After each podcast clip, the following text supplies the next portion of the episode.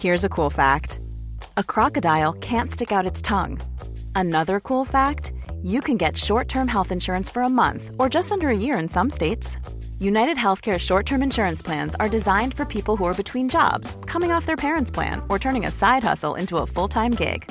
Underwritten by Golden Rule Insurance Company, they offer flexible, budget friendly coverage with access to a nationwide network of doctors and hospitals. Get more cool facts about United Healthcare short term plans at uh1.com. On va parler de tout le 3 qui n'est pas le 3 du Summer Game Fest, d'Ubisoft, de, euh, du PC Gaming Show qu'on a tous vu dans son intégralité. Et on va aussi un petit peu parler de la Rogue Ally. C'est tout de suite dans le rendez-vous jeu.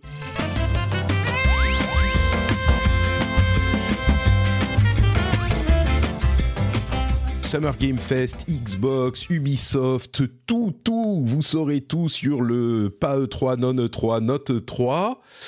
Et pour couvrir tout ça, on a des invités de talent. Avant de les présenter, je vais quand même vous dire que je suis Patrick Béja, que c'est le rendez-vous jeu, que c'est l'épisode numéro 298, que nous sommes pile à la moitié du mois de juin et que donc évidemment ça veut dire qu'on a passé des journées entières les yeux rivés sur nos streams pour euh, voir tout ce qui se passait dans euh, la période de l'E3, de l'été du jeu vidéo.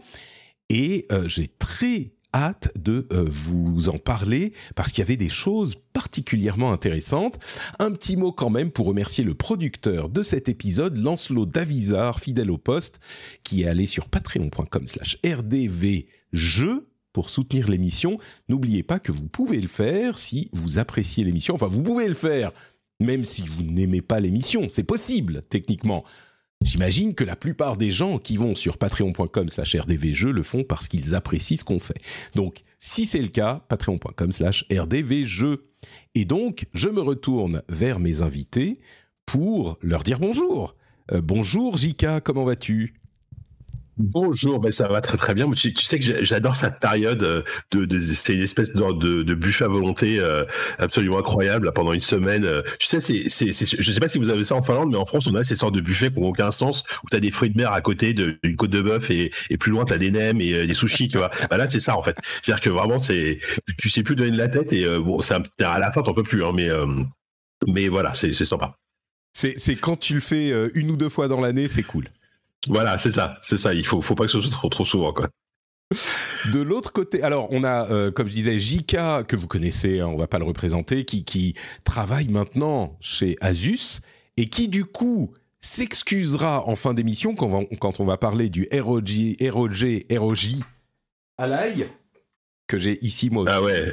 Et Bon, bah, Puisque vous voulez, si vous voulez, hein. Alors, Voilà, allez, hop, je c'est bon, c'est fait. je dois dire l'OPSP se passe très bien. le, oui, la promotion se passe bien. Le truc qui est important à préciser, c'est que JK sera pas là quand on en parlera vraiment, et moi je l'ai payé avec mes propres sous.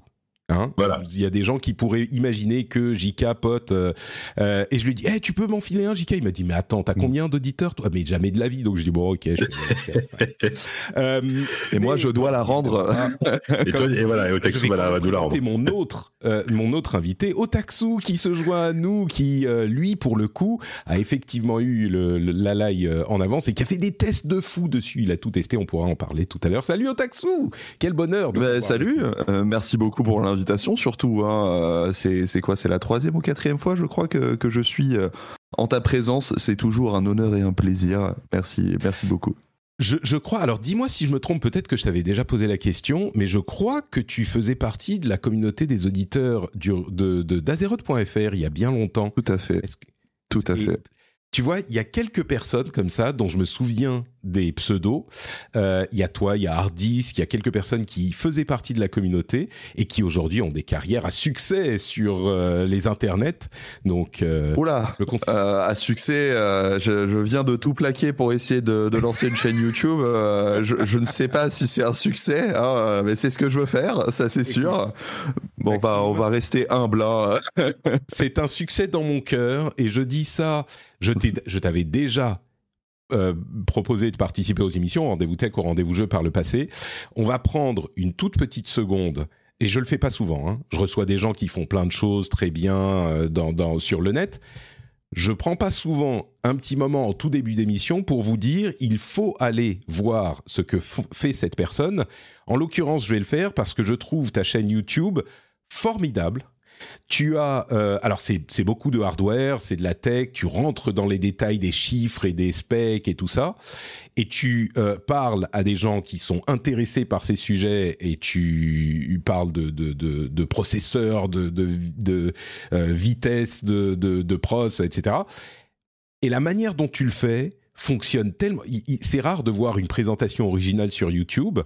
Euh, et parce que c'est pas facile, enfin t'as un mec en face d'une caméra, voilà. Et la manière dont tu l'as fait, je sais pas qu'est-ce qui t'a fait penser à te mettre debout avec ce micro et faire euh, un petit peu le, le, rigolo, mais ça fonctionne super bien. Et à chaque fois que t'as une vidéo qui sort, moi je me jette dessus. Donc, euh, euh, euh, merci, merci infiniment.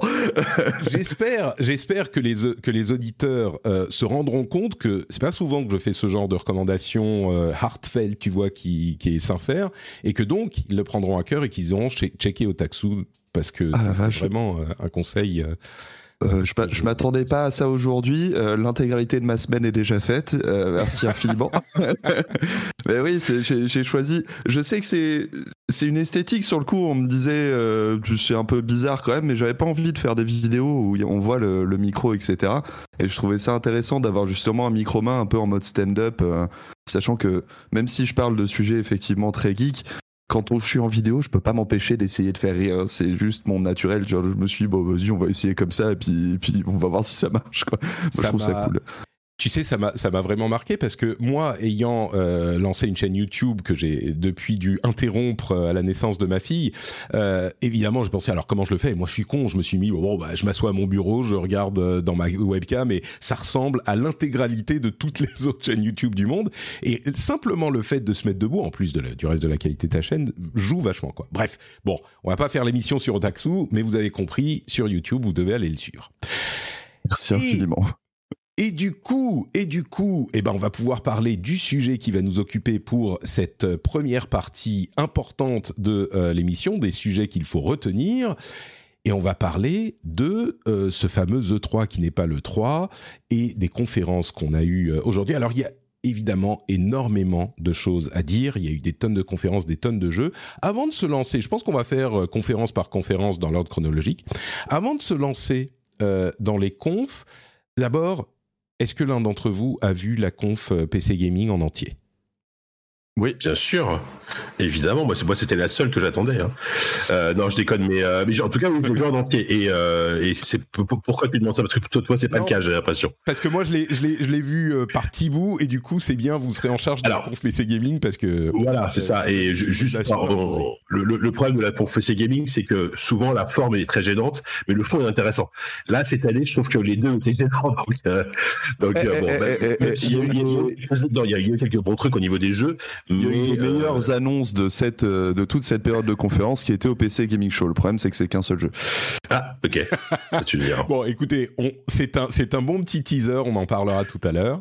Euh, donc, avant de se lancer, on va faire Summer Game Fest, euh, Day of the Devs, Devolver Digital, Future Games Show, un petit peu. Wholesome Direct, on en parlera. Il y a des trucs à dire.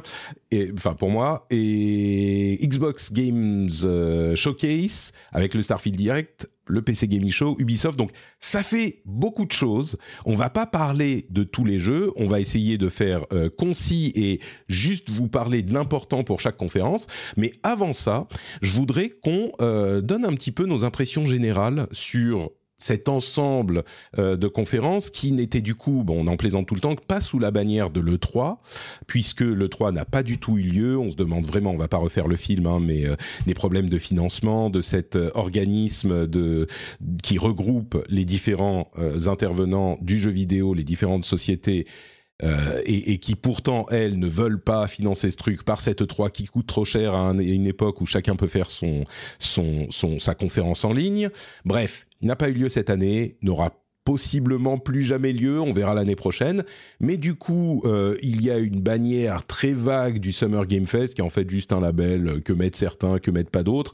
Le Summer Game Fest, c'est la conférence de Jeff Keighley, et lui il fait sa conférence d'ouverture, et puis après, il revendique que les autres conférences ou d'autres conférences font partie du truc.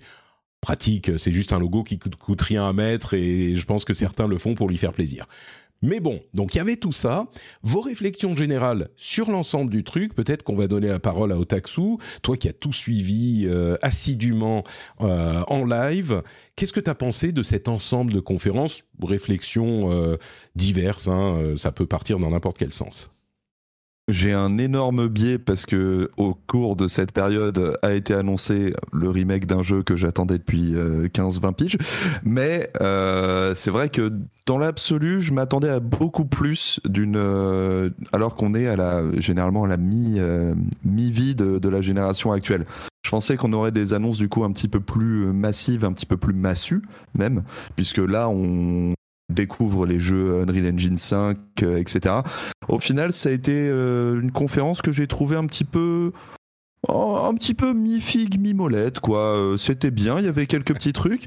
Après, j'ai apprécié quand même le fait que, euh, généralement, sur cette période-là, il n'y a pas vraiment d'annonces pour moi, pour ainsi dire, avec mes goûts. Là, j'ai trouvé quand même que les annonces étaient très variées, pouvaient attirer beaucoup de, gens différents. Il y a eu des jeux d'horreur, il y a eu des jeux japonais, euh, des indés, des gros titres, FPS, etc. Donc, j'ai pas un élan de cœur énorme pour ce, pour ce Summer Game Fest 2023 mais je dirais pas que c'était mauvais pour autant. Jika, qu'en as-tu pensé? J'ai globalement le même avis, c'est-à-dire que on a eu des, annonces peut-être plus importantes les, les années précédentes. Euh, Là, tout à l'heure, je faisais une blague sur les, les, les buffets à volonté, mais c'est un peu ça, mais en même temps, euh, du coup, tu as, une créativité absolument euh, dingue. C'est-à-dire que effectivement, tu vois tout le, le, le, le champ des possibles qu'il y a aujourd'hui avec le jeu vidéo. Quoi. Ça va effectivement de d'un énorme triple A à des, à des trucs indés ultra ultra chelous. Euh, et, et c'est ça qui est intéressant, c'est que ces conférences, c'est-à-dire que euh, les triple A et les indés ont quasiment la, le, le, même temps de parole en fait dans, dans durant cette période. Donc ça, c'est ça, c'est quand même vachement bien. Après, euh, j'ai quand même un problème globalement sur, sur certains formats. Euh, il y a quand même beaucoup de conférences qui sont trop longues pour ce que ce qu'on en, retient. Euh, le, le, le, Summer Game Fest, on en parlera juste après. Franchement, c'était la soirée d'ouverture. C'est normalement c'est celle où ils sont censés balancer du lourd. Là, franchement, c'était trop long, c'était pas dingue. Le PC Gaming Show, on en parlera tout à l'heure. Bon, voilà, c'était compliqué aussi. Euh, donc voilà. Après, le, ceux, qui ont tiré leur épingle du jeu, je trouve que c'est bon. Sans grande surprise, c'est Microsoft parce que ils étaient obligés euh, de, de, de deliver, comme on dit quoi. Euh, et étonnamment, je trouve qu'Ubisoft s'en est bien tiré. Alors, j'ai pas suivi en direct Ubisoft, mais je trouve que leurs annonces sont solides, donc euh, c'est cool. Le, show était bon aussi pour le coup. ça a été une de mes petites surprises aussi, Ubi. Euh. Yes. Euh, je suis assez d'accord avec ce que vous dites, effectivement. je rejoindrai en particulier Jika sur la question de la variété de ce qu'on a vu et même de la, d'une manière générale, de la créativité et de la qualité de tout ce qu'on a vu, de la qualité, comment dire, presque objective, quoi, technique. C'est-à-dire que aujourd'hui, on, le dit depuis quelques années, mais j'ai l'impression qu'à chaque fois c'est encore plus le cas, on a des outils de développement qui sont tellement performants, qui permettent d'avoir à, quelques développeurs une créativité, une productivité qui est tellement importante que même les jeux indés, alors les triple A, bien sûr, c'est d'une qualité folle, les double A, c'est souvent très bien, mais même les jeux indés dont on sent qu'ils ont été faits avec une équipe de 5, euh, 10 euh, personnes, alors quand on, est deux, on sent bien la, la qualité indé du truc, mais quand il y a 5, 10 personnes, 15 personnes, tu as une qualité de production qui est vraiment euh, incroyable quoi. Il y a plus de jeux qui font cheap aujourd'hui. À part encore une fois si on va dans les dans les tréfonds de Itch ou quand on voit des trucs où c'est une petite équipe de deux euh, personnes qui se qui se présentent dans le wholesome direct euh, avec le chat de la de l'appartement qui squatte, tu vois. Là oui, effectivement, tu sens que c'est un petit truc qui a été fait avec peu de moyens. Mais il y a eu tellement de, de, de jeux d'une qualité folle. Moi, alors oui, au bout d'un moment, au bout de une demi-heure, euh, euh, une heure, deux heures, trois heures, dix heures de stream, le cynisme s'installe et tu dis ah qu'est-ce que ce truc machin? Mais objectivement, si tu regardes la plupart des trailers, je ne peux pas m'empêcher d'être estomaqué par la qualité et l'abondance de ce qu'on a. Et en même temps, être un petit peu euh, compatissant avec les développeurs, j'imagine les gens qui travaillent sur leur trailer pendant des jours, des heures, des semaines et qui peaufine genre le truc euh, à, à, une... Alors là, attends, si on cut ici, si on met euh, cette phrase-là, les gens vont comprendre ce que ça veut dire pour ça. Là, ça fait plus dynamique si tu mets cette musique. Et le truc, il passe en une minute et demie au milieu de 400 autres trailers dans la semaine, et il est oublié immédiatement, alors que les devs, ils sont là devant leur écran, se dire ouais, c'est notre jeu, il est passé au, stream de machin. Et il y a une telle abondance. Enfin, c'est évidemment réjouissant quand on est un joueur, mais et, pour le média, je veux dire, c'est forcément bien.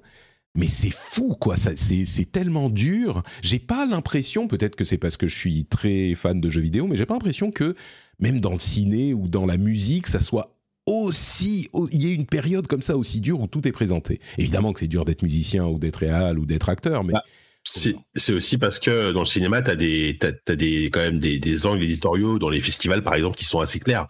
un, un, festival de, de, de, Gérard Armé, euh, c'est pas la même chose que le festival de Cannes, tu vois. Donc tu, tu, sais pourquoi tu vas. Là, là, en fait, c'est tous les festivals de tous les genres euh, de jeux vidéo qui sont réunis en une semaine. Alors évidemment que le Wholesome Direct, ça c'est éditorialisé, c'est le Wholesome Direct, euh, tout comme le, PC Gaming Show et quoi que d'accord. Mais c'est quand même au milieu de tout le reste. Donc au final, qu'est-ce que tu en retiens? C'est vrai que c'est hyper dur. Moi, moi là, tu, vois, j'ai passé un un, bon moment à revoir tout, à revoir tes liens, à, mettre de côté ce qui m'a plu ou pas, parce que au final, tu, tu, tu, tu retiens rien, enfin tu retiens des trucs, mais il y a plein de trucs que tu dis ah ça j'avais oublié ça, ouais ça, ça, ça, je suis super chaud, alors que tu l'avais, tu l'avais déjà oublié une heure après la, diffusion du trailer. Mais après, je pense que ça fait aussi partie un peu du kiff quelque part, c'est que tu te prends une, une masse incroyable et après tu vas aller re picorer le, truc. Donc pour moi, c'est toujours ce, délire avec les conférences, c'est que c'est toujours en deux temps. Quoi.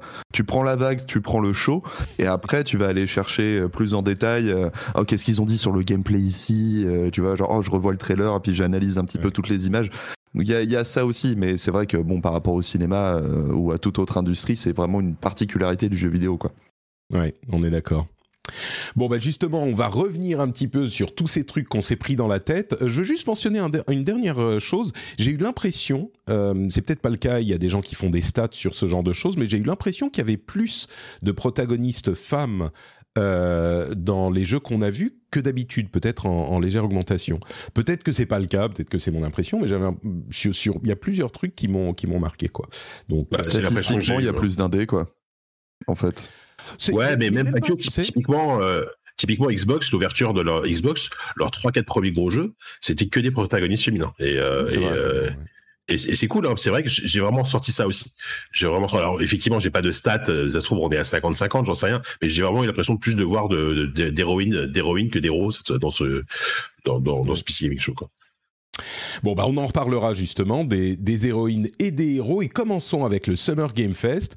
Euh, bon, on, l'a dit, hein, euh, c'était la fête de Jeff Keighley euh, qui, se, qui aime bien un petit peu se mettre en avant.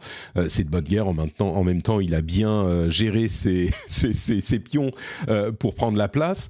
Et il y avait beaucoup de choses à voir, une grosse ouverture. Il y avait des surprises. Hein, vous savez quoi? Je ne vais pas en parler plus que ça. Je vais vous demander euh, quelles sont les choses que vous retenez de ce Summer Game Fest. Euh, et je vais commencer peut-être je peux imaginer ce qu'il va retenir, mais on va commencer par Jika. Dis-nous euh, ce que tu as. Ah, je, suis si prévisible que ça. Je suis si ah, prévisible.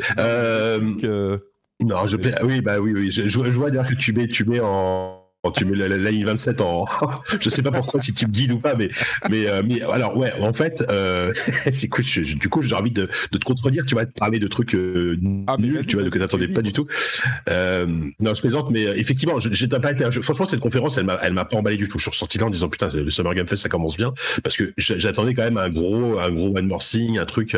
Euh, on attendait tous un Kojima, bon même si moi pas plus que ça, mais on en a parlé d'ailleurs il y a pas longtemps, Patrick, quand on s'est vu, mais c'était très étonnant que Kojima soit pas là pour euh, ne serait-ce que balancer un deuxième teaser de, Death Stranding 2.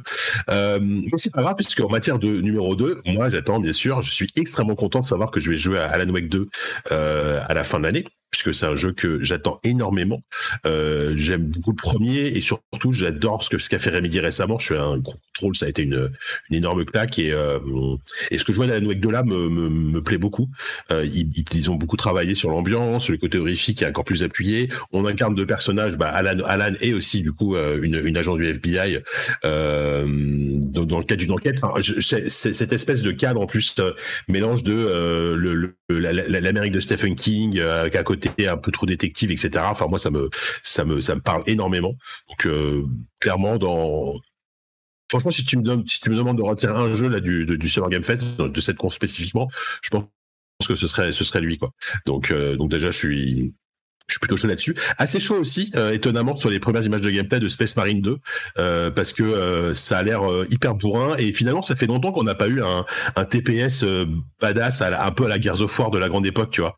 et j'ai l'impression que c'est un peu cet esprit-là, le, le, Space Marine 2, et c'est super beau en plus, donc, donc je, Ouais, Warhammer, Warhammer 40 000 de Space Marine 2.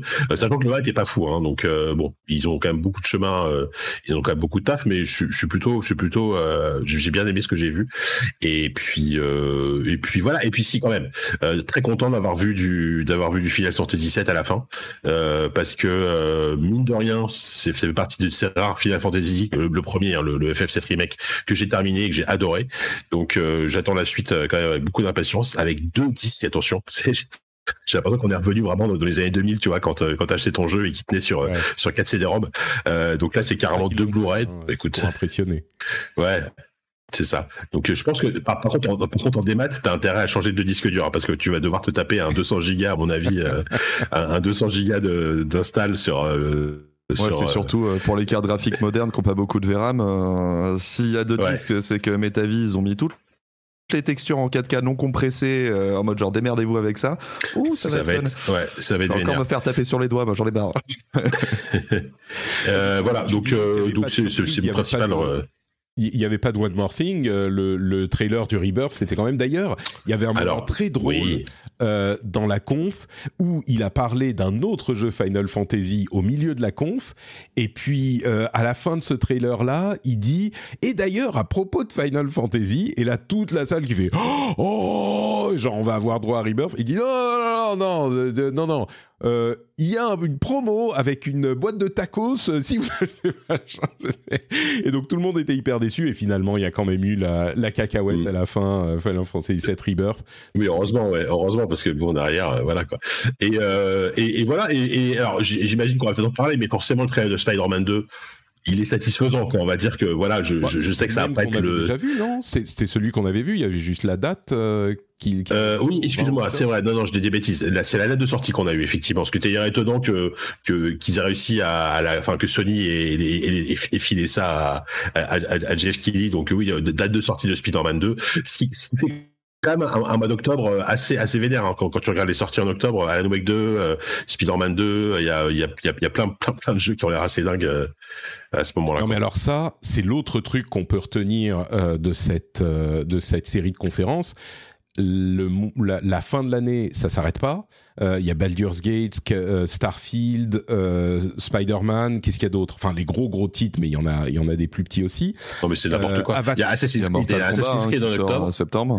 Ouais, Mortal Kombat, Assassin's Creed, Avatar, ça arrive en décembre. Avatar en décembre. Donc, il y a non, mais, 2024. Donc. Ouais, non, mais c'est n'importe quoi. En fait, ça ne s'arrête pas. Et même au mois d'août, qui est quand même un mois très calme en général, il y a Baldur's Gate, il y a Blasphemous 2, alors déjà peut-être un peu plus indé, mais moi j'attends beaucoup. Il y a Under the Wave, enfin, il y a, d'ailleurs, Under the Wave, il était, je sais plus s'il était au Summer Game Fest ou pas. Parce que celui-là, je l'ai pas cité. Et c'était la Xbox, mais je crois que c'était la. Bah alors, on en parlera après. Alors, enfin, moi, j'en je, parlerai après peut-être à ce moment-là. Under the Waves. Euh, non, c'était le Summer Game Fest. Tu as raison. C'était bien. Ah, tu vois, en fait, the Wave, je, je l'ai retenu et je l'ai retenu parce que j'avais j'avais eu la chance d'y jouer euh, à la Gamescom l'année dernière et de rencontrer les, les, les devs et ça a l'air trop bien. Franchement, ça a l'air ça a l'air super. C'est un jeu narratif qui se passe sous l'eau dans une espèce de du chronie. Euh, c'est de la science-fiction mais un peu rétro. Euh, L'histoire a l'air super. Tu, tu sens les inspirations de jeux comme Firewatch ou des choses comme ça ou même euh, Subnautica. Alors à moins que moins le côté survie et euh, et ça a l'air top. Enfin vraiment, je, je c'est un jeu que j'attends énormément quoi. Il a marqué beaucoup de monde. Ouais. C'est vrai que c'est assez euh, hypnotisant comme. Euh, c'est, enfin, c'est poétique et ça a l'air très très beau. Ouais. Euh, ouais. Du coup, ok, bah écoute, on, on parlera pas de John Carpenter, hein, c'est toi qui l'a qui l'a décidé. Euh... Ah non, mais si, bah, en fait le truc c'est qu'en vrai, en vrai, ce qu'on a vu, bon, c'est un, c'est un jeu un jeu de tir avec des zombies, enfin, ouais, so what quoi, qui, a l'air sympathique, tu vois. Et, et le, le, truc c'est que le macaron John Carpenter, on sait pas trop. Commando, je, euh... je, le mentionne quand même. Hein. Toxic Commando, ouais. c'est un jeu réalisé par John Carpenter. À mon avis, tout ce qu'il a fait sur non, le mais que dalle. sur le chèque, enfin signé sur voilà, le. Voilà, c'est ça. Il a, il a, il, a, écrit un synopsis et, et en fait, on, sait par contre que Carpenter était plutôt plutôt amateur de jeux vidéo. il, a souvent tweeté sur le jeu vidéo et tout ça, donc il aime ça. mais derrière, enfin, moi, je t'avoue qu'en off, j'ai essayé de me renseigner auprès des gens que je connais chez Focus parce que j'en connais quelques-uns maintenant. Ils, m'ont, ils, ils, ont, ils, ont, bien rigolé parce qu'ils ont, ils ont, ils m'ont absolument rien dit. Mais je pense que bon, je, je me fais pas d'illusions sur son, sur son application dans le truc, tu vois. Clairement pas, non. Il y, a, y a tout ça, mais n'oublions pas quand même la, la, beauté des jeux japonais, mes amis. Eh enfin, voilà, on, on parlait de. tournons-nous vers l'Orient. C'est dans le pseudo. Hein. On parlait de la fin de l'année euh, qui est chargée, mais il y a aussi Like a Dragon Gaiden, The Man Who Erased His Name, qui n'est autre qu'en fait l'épisode de Yakuza hein, qu'ils ont retraduit enfin en un truc plus proche du nom original Ryoga Kotoko, où euh, en fait ça va faire le lien entre Kiryu qui est le, le, héros principal de la saga depuis très longtemps et le dernier Yakuza qui était le Yakuza 7 si je ne m'abuse, le premier à prendre le nom euh, Like a Dragon qui a un nouveau héros. Donc on a ça qui s'est rajouté en plus après une autre annonce de euh, la suite directe de ce héros, etc. Kiryu, c'est quand même euh, le gars sûr euh, pour énormément de gens, donc on, est pressé de voir ce qui va arriver dans sa vie. On a eu quand même le premier trailer de gameplay de Sandolando, qui est l'adaptation d'un des premiers mangas d'Akira Toriyama qui est euh, connu pour être le créateur de Dragon Ball, hein, euh, quand même. Clairement, euh, toujours ambiance Dragon Quest parce que c'est le cara design, il hein, n'y a pas de souci. Et c'est surtout, ça semble être un petit peu le même moteur, mais un action RPG assez sympa. Et, et quand même, on a eu un truc qui me fait un, peu peur, hélas, euh, Sonic Superstars, euh, qui m'a rappelé les mauvais moments de Sonic en 2D à Sonic euh, épisode 4, enfin Sonic, oui 4, épisode 1, au moment où Sega a mmh. voulu faire des trucs épisodiques avec Sonic. J'ai encore les, images gravées sur mes rétines, mais il y a quand même le créateur original qui revient pour, pour créer un nouveau perso parce que évidemment Sonic manquait de Shitty Friends, c'est magnifique. Donc ouais, sans ces petits trucs là, j'ai un petit peu peur. Moi, j'ai quand même un petit peu mangé, euh, ne serait-ce que le San Orlando, il me, il me correspond pas mal. Hein. Puis bien sûr, un Yakuza, c'est un Yakuza, on sait ce que ça, on sait ce que c'est, c'est toujours bon.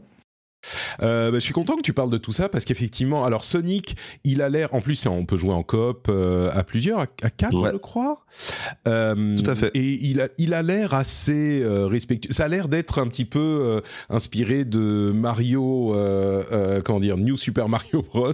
Où on joue à quatre et on s'amuse bien ensemble. Ça a l'air, bon, on a vu qu'un trailer, mais ça a l'air assez respectueux. Sandland, je vais te laisser le, la paternité du truc parce que moi, j'avoue que je connais pas très bien. C'est Toriyama, ça ressemble à du Toriyama. Et après, bon, qu'est-ce que c'est le jeu? Aucune idée.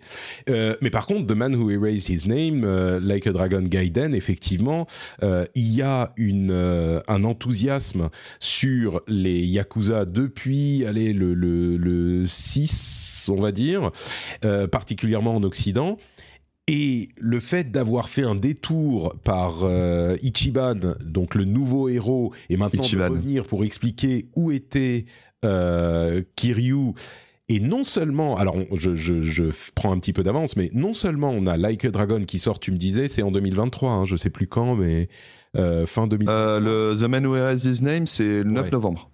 Voilà, alors donc ça arrive, c'est un jeu Yakuza le 9 novembre, les fans de Yakuza et d'autres sont toujours heureux de voir ça arriver, qui est au Japon, mais on a ensuite, et on en parlera tout à l'heure, début 2024, on a euh, le nouveau Yakuza qui fait rejoindre les deux personnages, euh, qui arrive début 2024. J'ai dû vérifier 14 euh, fois, je crois que j'ai bien vérifié, c'est genre à quoi 4 mois, 5 ça, mois ça, ça, fait moins de, moins de 6 mois d'écart entre, entre deux épisodes euh, majeurs, j'ai l'impression, de Yakuza. Canonique, quoi. C'est, oui, c'est les... Canonique, quoi. Bah, c'est canonique. Après, euh, faut voir que, euh, justement, The Man Who Erased His Name, c'est, il est moins vu comme un, comme un épisode ultra important que comme un point charnière, généralement. Ça avait l'air d'être, à la base, développé un peu comme un spin-off. Aujourd'hui, ça reprend, ça reprend un statut un petit peu plus, un petit peu plus large.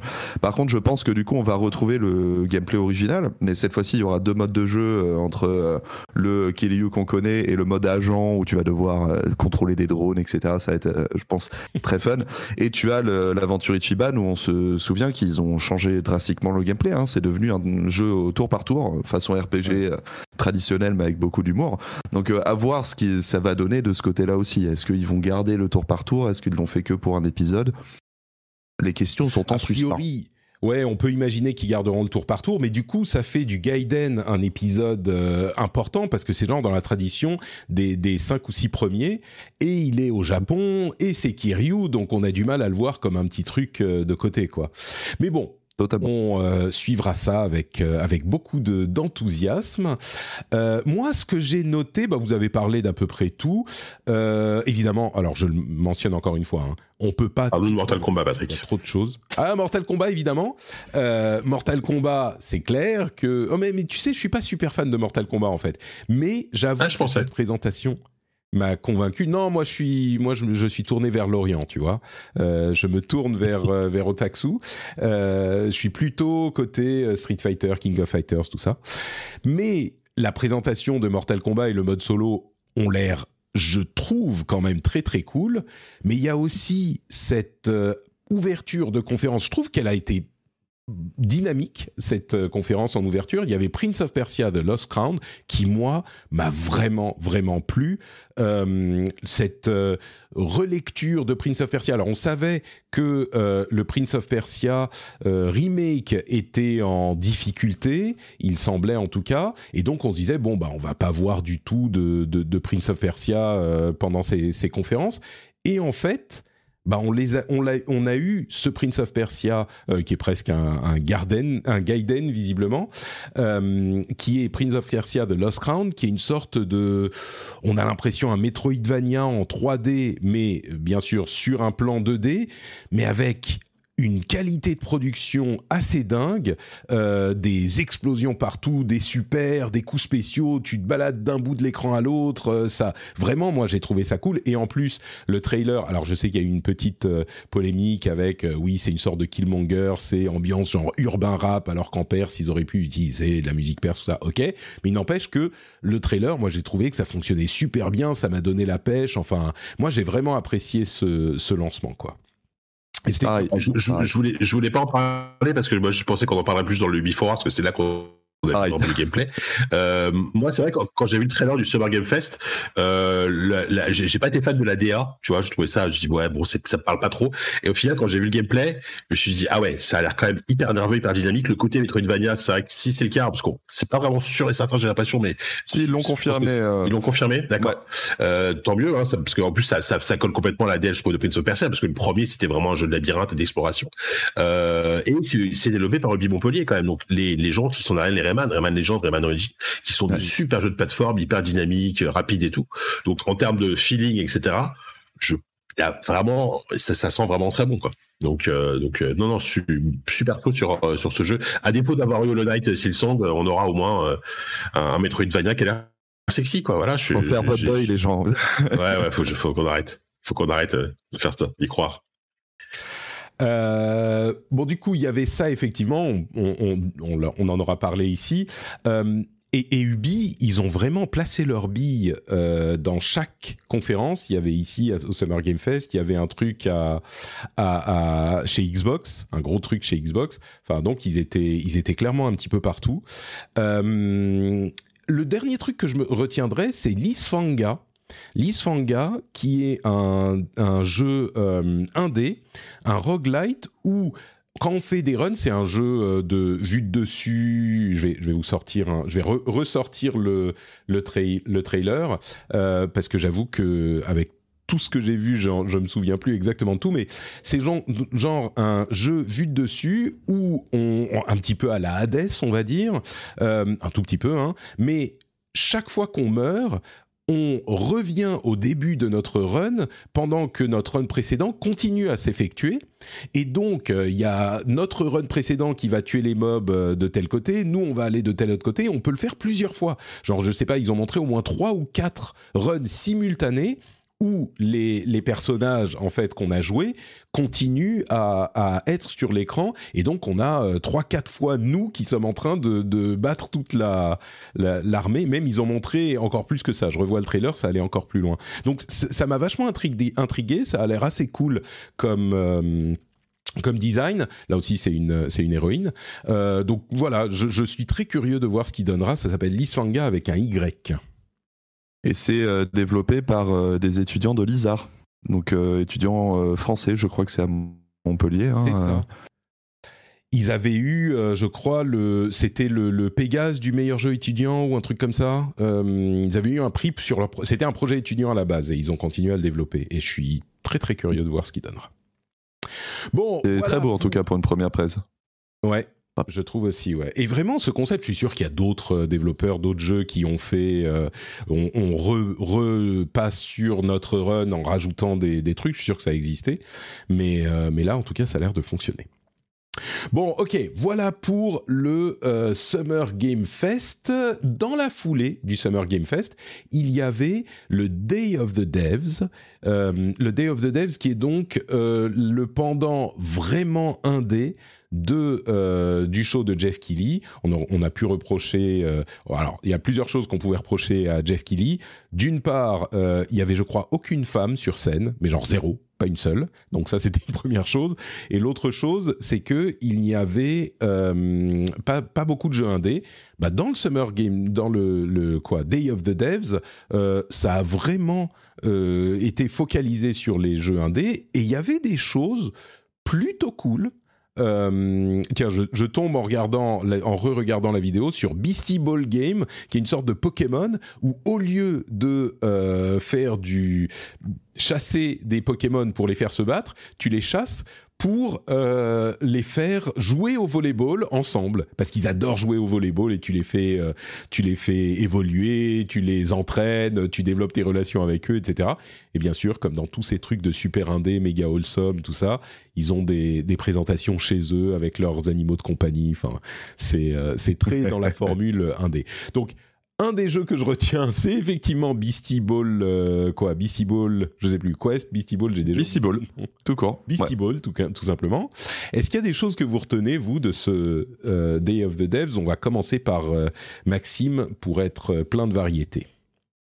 Pour être honnête, j'en ai qu'un seul que je retiens, mais c'est juste parce que je n'ai pas vu. C'est la seule conférence que j'ai loupée. Mais euh, en voyant la liste, je vois un jeu que, que, que j'aime beaucoup. C'est Eternights. Alors Mhm. pour le coup, je sais, là encore, c'est très euh, label Otaksu, hein, clairement, parce que c'est un jeu qui euh, mélange un beat'em all avec un dating sim, hein, euh, un jeu de simulation de, de drague hein, fondamentalement.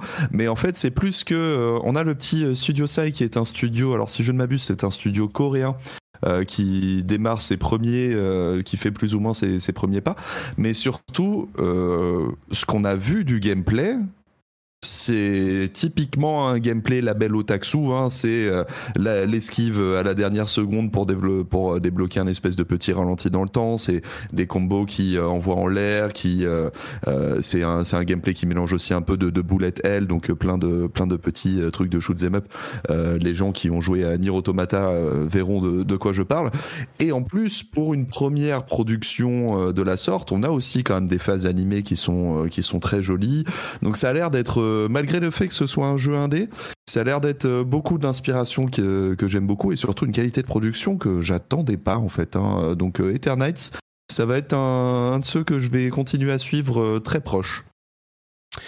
Il y a, il y a- il y a un petit fils de personnage, je trouve, dans le design et tout, hein, j'ai l'impression.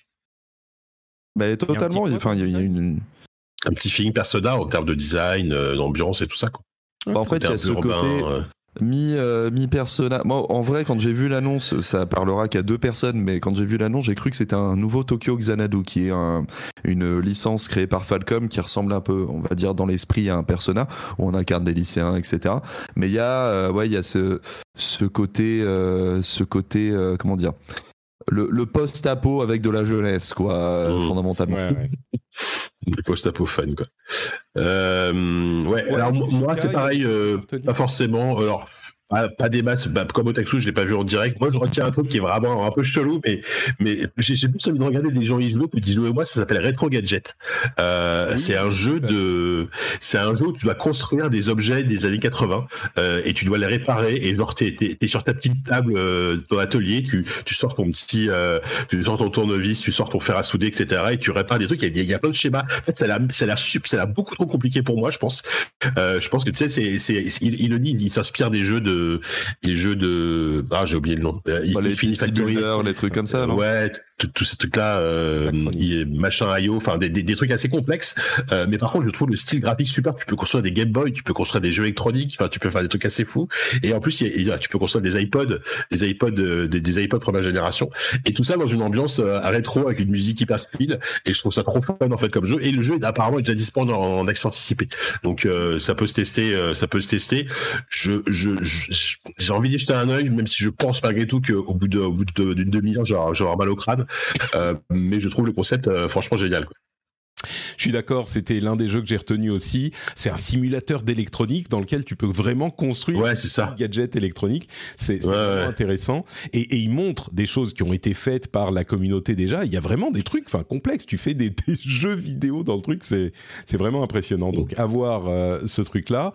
Euh, moi, un truc que je retiendrai, il y en a quelques-uns, mais le truc dont je parlerai, c'est euh, Viewfinder. Et Viewfinder, c'est le genre de jeu qui euh, te casse la tête en, en, dans, dans, ses possibilités en fait. C'est un jeu où tu vas trouver des photos euh, dans un environnement en 3D, une sorte de, euh, je sais pas, ça ressemble un petit peu à du, du de Witness quoi, l'environnement. Et tu as des photos. Oui, c'est ça, ouais. Qui, oui, c'est complètement ça. Tu as des photos du coup euh, que tu peux prendre de différents environnements euh, en 3D. Et quand tu places la photo euh, devant toi dans le décor, eh ben tu peux implémenter l'environnement 3D qui est en place sur la photo dans l'environnement 3D dans lequel tu évolues. Donc tu surimposes la photo sur ce que tu vois et quand tu appuies sur le bouton pour le sur pour le l'appliquer, eh ben ça crée cette partie 3D que tu voyais dans la photo. C'est un peu difficile à expliquer, j'espère que vous comprenez ce que je veux dire. Ça, ça me fait penser à Super Liminal euh, pour le coup, tu sais, tu joues avec la caméra pour... Euh, ouais. Je dirais que les deux ou trois inspirations assez évidentes, c'est euh, Superliminal, euh, qu'est-ce que je voulais, ouais, The Witness et The Witness. Euh, un petit peu et un petit peu mine de rien euh, Portal, parce que c'est ce genre d'idée où tu manipules l'environnement et ça te, te, il faut que tu penses aux choses différemment pour euh, prendre en compte ces possibilités dans, dans, la réalité dans laquelle tu évolues. Euh, donc voilà, c'est un des trucs que je retiens. Ça s'appelle Viewfinder. Euh, les descriptions qu'on fait sont généralement correctes. Là, faut vraiment voir le trailer pour euh, comprendre de quoi il s'agit. Ouais, c'est un concept, faut s'accrocher pour l'avoir en une phrase. Hein. C'est ça, exactement. Euh, et en plus, ils ont l'air ensuite de jouer avec les règles qu'ils ont établies pour ces trucs-là et de bref, euh, c'est euh, intéressant à, à, à surveiller. Euh, on, on, je me souviens, je donnerai les dates de certains quand on en a. Euh, Eternights, par, par, exemple, ça arrive dès le mois de septembre. Euh, mais Viewfinder, j'ai pas noté la date, donc euh, sans doute, ils ne l'ont sans doute pas donné, je crois. Un petit mot sur Devolver Digital. Euh, Devolver Digital, c'est tout une conférence What the fuck. Euh, qui, à force de faire toujours du what the fuck, est devenu un petit peu attendu. Et là, on avait une idée qui, à mon sens, était intéressante, qui était celle du personnage euh, apprécié par les par les adultes, les gens qui connaissent le jeu vidéo depuis euh, 30 ou 40 ans. Donc le petit personnage d'un jeu d'il y a 30 ans qui est remis au goût du jour et il faisait un petit une petite rétrospective sur le personnage de Volvi et son créateur euh, qui est complètement space, qui a qui, qui, qui a a pris beaucoup trop de drogue dans les années 80 et qui a pas gardé tout son cerveau. Euh, j'ai trouvé ça marrant. Et ensuite, ils partent sur le délire de l'IA, on le ramène et c'est une IA qui va faire vos jeux pour vous, machin.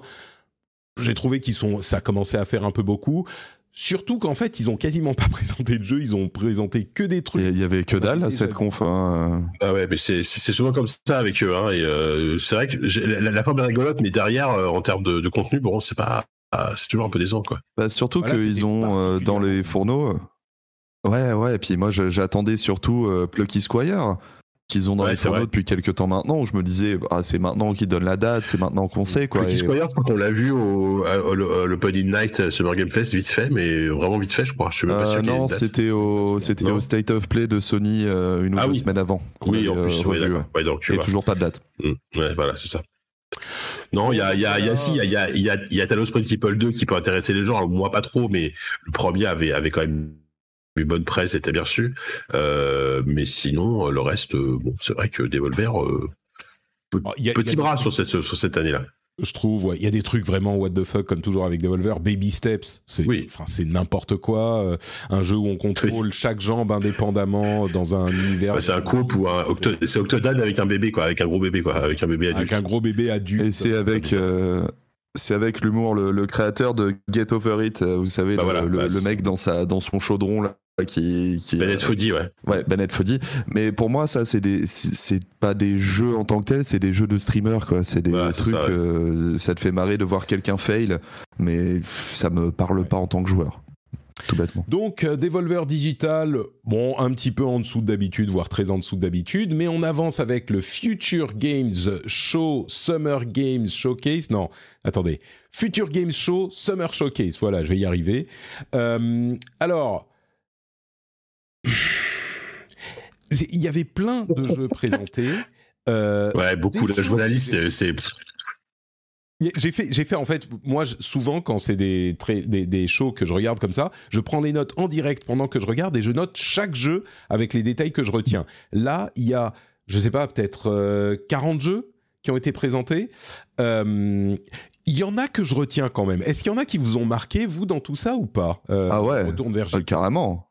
Non, mais en, vrai, il y en a plein. Mais euh, moi, je retiens, on, l'avait déjà vu l'année dernière, mais là, on, l'a revu. moi, du coup, il me fait toujours autant envie. C'est Pacific Drive, euh, qui est un jeu de, où on conduit une voiture dans une sorte de monde euh, d'États-Unis ou qui, est enclin à plein de phénomènes météorologiques chelous. Donc, c'est un jeu de survie. On va être dans une voiture. Euh, ça, enfin, le, show, l'ambiance, elle a l'air top et la promesse, elle a l'air très sympa. Euh, The Last Face me, me, plaît bien parce que c'est un, Castlevania-like. tu l'as dit, hein, Dark God Bloodborne, comme, comme tu dis dans le, dans le conducteur. que auquel je jouerais très certainement. Euh, mais sinon, euh, et j'ai essayé la. Alors le truc c'est que comme, comme euh, je trouve que c'est aussi l'année où on a plein de jeux d'horreur dans des maisons, dans, des maisons avec des, de la vue subjective et, et une ambiance absolument insoutenable, dont Luto. Voilà, mais là cette année, je sais pas, je sais pas si c'est une, qu'une impression, mais j'ai l'impression qu'il y en a eu encore plus. Donc tu sens que Pity vraiment a fait des, a fait, fait, continuer à faire des enfants. Euh, donc Madison en VR, autant te dire que Madison en VR, même moi, j'y touche pas, euh, parce que le 1 déjà, enfin le 1, la version de base, c'était terrifiant. Euh, et il y, a, il y a Luto aussi qui est sorti, il y a une démo qui est sortie de Luto. Et c'est pareil, c'est c'est le genre de jeu, euh, Patrick, je pense pas que tu puisses avancer sans, sans, sans être médisant, hein, mais je pense pas que tu puisse avancer très loin dedans parce que même moi j'ai lancé la démo il y a eu deux trois fois je me suis dit oh, je vais peut-être arrêter parce que c'est un peu c'est un peu un peu chaud quand même euh, bon à voir voilà bah, après, sur ce terrain, il y a eu aussi euh, Layers of Fear, hein, euh, qui est le dernier blooper. qui, sort là, qui sort là dans, dans quelques qui Sort sous peu. Moi, après, j'avoue que je, je m'attendais à que le de la Future Game Show. C'est généralement le show où moi je m'endors. Et pourtant, il y en a deux, trois qui sont sortis. Notamment, il y a En Garde, euh, que, que j'aime beaucoup, qui, bon, encore une fois, c'est un beat'em mais cette fois-ci en 3D. Dans et, Essayez la démo. Et la, la, démo est disponible dès maintenant, effectivement. Euh, et euh, dans un, univers 3D, euh, toujours beat'em mais avec beaucoup d'humour, un côté, un univers un peu pirate victorien. J'aurais aimé qu'ils aillent un petit peu vers autre chose que pirate, mais l'humour est présent, le gameplay a l'air vraiment cool, donc très curieux. Et surtout, moi, c'est, tu l'as mis en, tu l'as mis en gras d'ailleurs, Patrick, c'est Cookie Cutter qui a l'air mm. phénoménal. Encore une fois, Beat'em j'aime beaucoup le, genre, hein, vous allez l'entendre plusieurs fois de ma, bouche ce, midi. Mais celui-ci, l'animation est exceptionnelle. Il n'y a pas une frame qui est moche. On voit le. C'est quand même extrêmement nerveux. Hein. Je, vous, invite vraiment à, regarder le trailer. Mais euh, c'est chaque coup est super bien animé, mais en même temps tu as le, tu as la rapidité, la, dureté de l'impact, ce qui manque souvent, euh, enfin du moins parfois sur euh, les jeux indés où ils n'ont pas réfléchi à forcément tous les tous les aspects. Et il y a euh, toute une partie de de, de roues de sélection de, de pouvoirs où on peut vraiment combiner ses pouvoirs, sortir une, une espèce de, de, grosse tronçonneuse au milieu d'un combo envoyé en l'air, etc.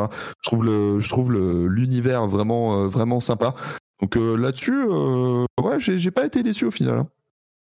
Je, c'est l'un des jeux que j'avais noté effectivement, euh, et c'est l'un de ces jeux qui me fait dire. Alors je sais pas combien ils sont dans l'équipe, je sais pas si c'est une petite équipe ou pas. c'est qui est-ce qui, qui développe ça? Je sais plus. je connaissais pas du moins à l'annonce. Bon, on n'a pas noté le développeur, toutes nos excuses, mais c'est l'un des trucs qui me fait dire. Je, l'avais loupé celui-là, ça a l'air stylé. ça a l'air cool, hein. Et, c'est l'un des trucs qui me faisait dire, mais enfin, un jeu indé a une qualité de production qui aurait fait. Ce qui, ce qui me fait euh, ce qui me surprend, c'est que c'est pas genre ah un jeu indé, euh, les gens il y a 30 ans ils auraient halluciné ou même il y a, il y a 20 ans. Les développeurs d'il y a 10 ans, je pense, tu leur dis ouais dans 10 ans tu pourras faire ça avec euh, une petite équipe parce que nos outils de prod seront tellement développés il, il t'aurait pas cru quoi. C'est incroyable, d'une qualité complètement folle. Et c'est aussi une, une héroïne euh, dans ce jeu. Mais mais oui, ça ça m'a donné vraiment envie. En plus, c'est comment je l'ai décrit. Moi, j'ai mis alors encore une fois les notes pendant que je regarde. J'ai mis side scrolling action hardcore metal badass Android girl. Alors ça, si ça vous le vend pas, je sais pas ce qu'il faut. C'est c'est littéralement tout le trailer. Donc il euh, n'y a, pas meilleure description. Je pensais que c'était le titre complet du jeu et je suis déçu. ça pourrait ça pourrait. Euh, donc il y a ça. Moi, il y a un autre truc que j'ai que j'ai noté et je suis surpris que vous en ayez pas parlé. C'est Headbangers. Est-ce que vous vous souvenez de Headbangers de ce trailer? Ah ben totalement. Je, dirais juste une chose. Sur Headbangers, je te, je te laisserai en, parler Patrick, mais s'ils n'ont pas embauché Keke Flipnote pour faire ce, ce, truc, alors que c'est lui qui a fait en sorte que les pigeons qui headbang ce soit à la mode, je, je serais très déçu de Team 17. Eh bien, écoute, il faudra leur poser la question. C'est effectivement, comme tu le dis, des pigeons très stylisés qui euh, headbang et qui ont des costumes un petit peu à la euh, merde. Comment il s'appelle ce jeu? Euh, Où on est les, on a les bah, à la costumes. Ah, Fall Guys, ce jeu de streamer. Oui, Fall Guys. Fall Guys. Fall Guys. Mmh. Ça, ça, fait un petit peu Fall Guys et effectivement, c'est un battle royale. Alors vous allez me dire encore un battle royale. Putain, ça suffit les gars, on en a marre des battle royales. Sauf que c'est un battle royale de rythme. Et donc, il faut headbanger en rythme comme il faut, enfin jouer au jeu de rythme pour euh, survivre euh, jusqu'à la fin de ce battle royale. Et on pourra avoir, j'imagine que ça sera un free-to-play euh, qui sera disponible sur toutes les plateformes. Et on pourra habiller son petit pigeon. il sort en 2023. C'est un rhythm royal Headbangers. Et en plus, il y a cette, cette musique, enfin cette mélodie vraiment excellente. Head Bangers. bon, bref, c'est très très bien. Euh, moi, je c'est celui que je note sans doute euh, de cette conférence. Je te suis, euh, je te suis sur celui-ci. Je, je, mentionne aussi, pardon, très rapidement, Resistor, que j'ai noté comme course Fast and Furious anime style qui arrive soon, euh, là aussi avec une héroïne euh, qui avait vraiment un, look euh, assez cool. Et voilà, bon, ce qui, ce qui, ce qui même ce qu'on remarque de cette conf, c'est que même pour le futur Games Show, il y avait à boire et à manger, je dirais.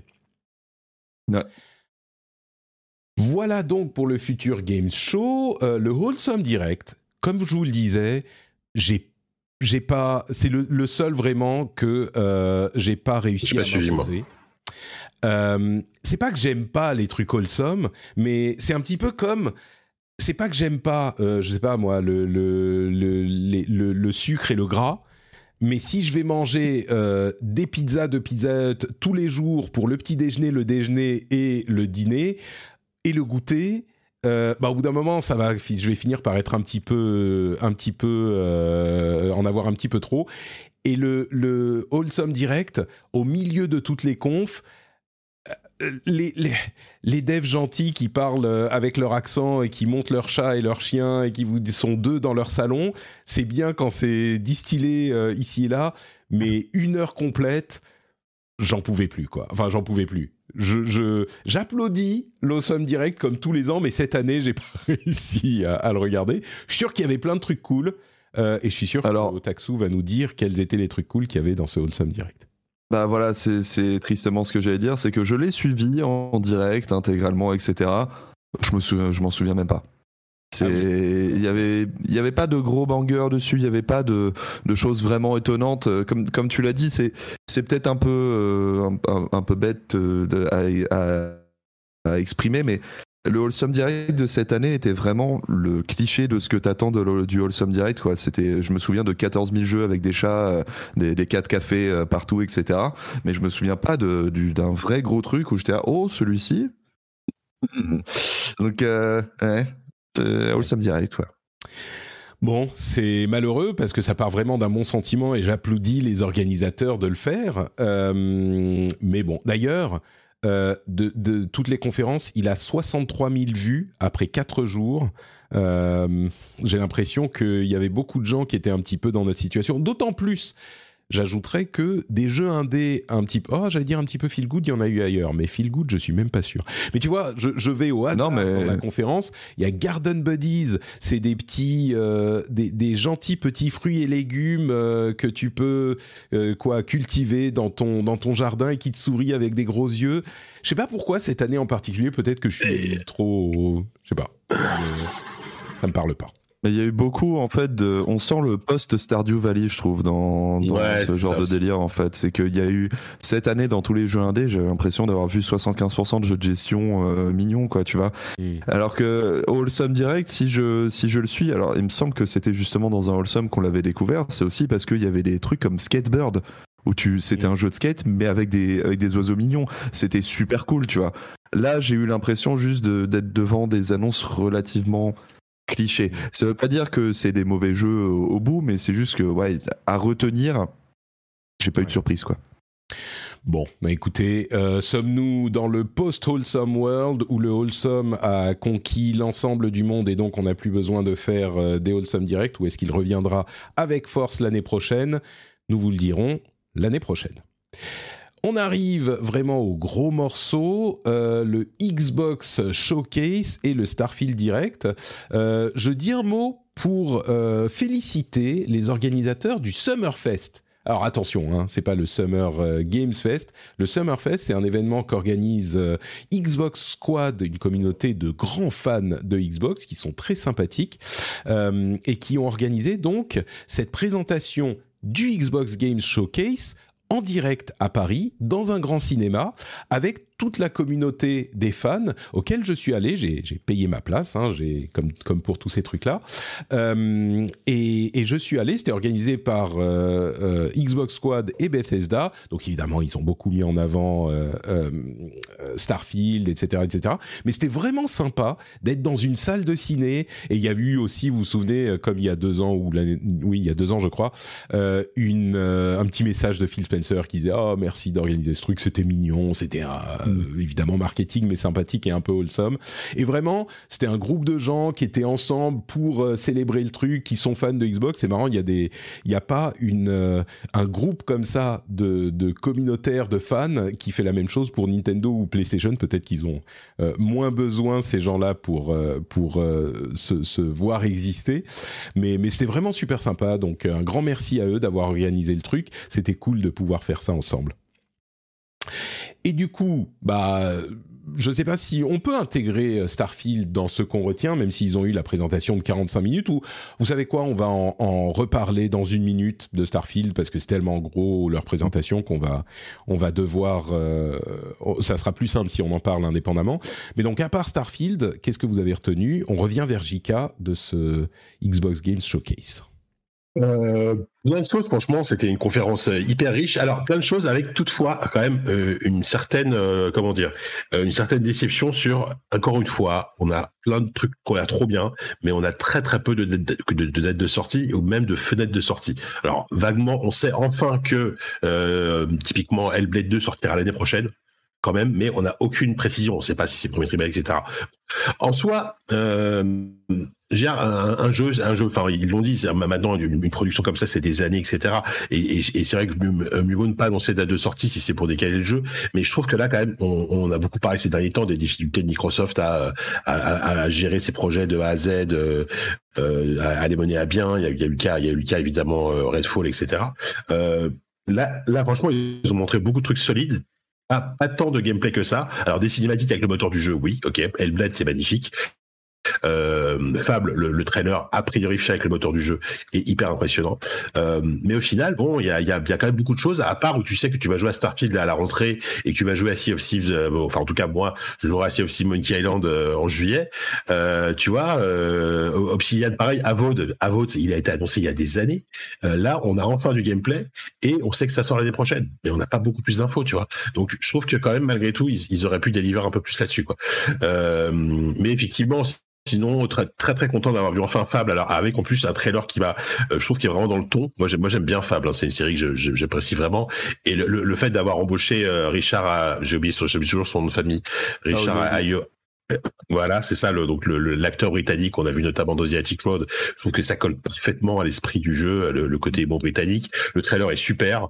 Euh, je suis, je suis vraiment les, les, RPG auxquels j'ai envie de plus jouer là, dans, dans l'année qui vient, on va dire, si, si ça sort dans les 12 mois à venir, c'est clairement celui-là. Donc, euh, très très chaud là-dessus. Euh, bon, évidemment, bah, évidemment, Sea of Thieves Monkey Island, euh, très très chaud aussi, sans surprise. Euh... pourquoi celui-là euh, Bah non, mais avec, Sylvain, enfin, je, je, je, sais que Sylvain et moi, on était, euh, enfin, on n'était pas ensemble, pas en live, mais moi, je, moi, je regardais, je regardais le live de, bah, de Goto, Sylvain et tout ça de pour pour le pour, pour la, la, conférence Xbox et, et, et j'ai senti une connexion à, à, distance avec Sylvain, tu vois, à ce moment-là. Et et pour le coup, et en plus, c'est un match qui est évident. On se demande pourquoi ça n'a pas été fait avant, sachant que il y a un an ou deux, je sais plus, ils avaient déjà sorti une, une extension avec une sorte de Easter egg euh, Monkey Island où tu t'arrivais dans un endroit et il y avait un truc qui, parlait de Guybrush Threepwood, etc. Donc ils il, commençaient à faire le lien entre si, le, monde de Sea of Thieves et celui de Monkey Island. Là, ils vont à fond dedans et, euh, et donc en fait, ça va être une fable. Donc des les fables, c'est des sortes de quêtes euh, chez chez chez Sea qui sera en plusieurs parties. Je sais plus, c'est trois ou quatre parties.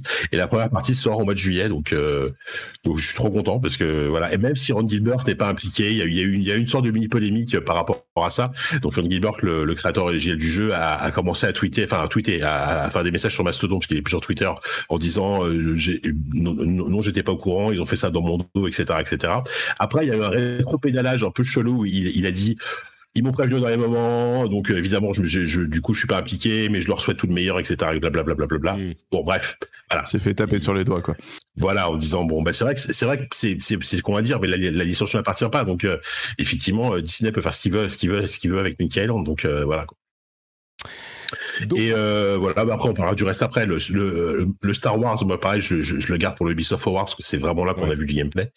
Euh, mais voilà c'était euh, la méthode euh, Ubisoft. Ils ont effectivement mis un truc euh, fort dans le Summer Game Fest. Ça fait pub, euh, venez voir chez nous ensuite. Et puis dans la conférence Xbox, euh, c'était assez malin de leur part parce qu'on a parlé du coup de mmh. Ubisoft à tous les, à, à tous les moments de cette de cette conf. Et pas pour dire ah mais regardez, il y a eu des problèmes de harcèlement, il y a eu des problèmes de toxicité.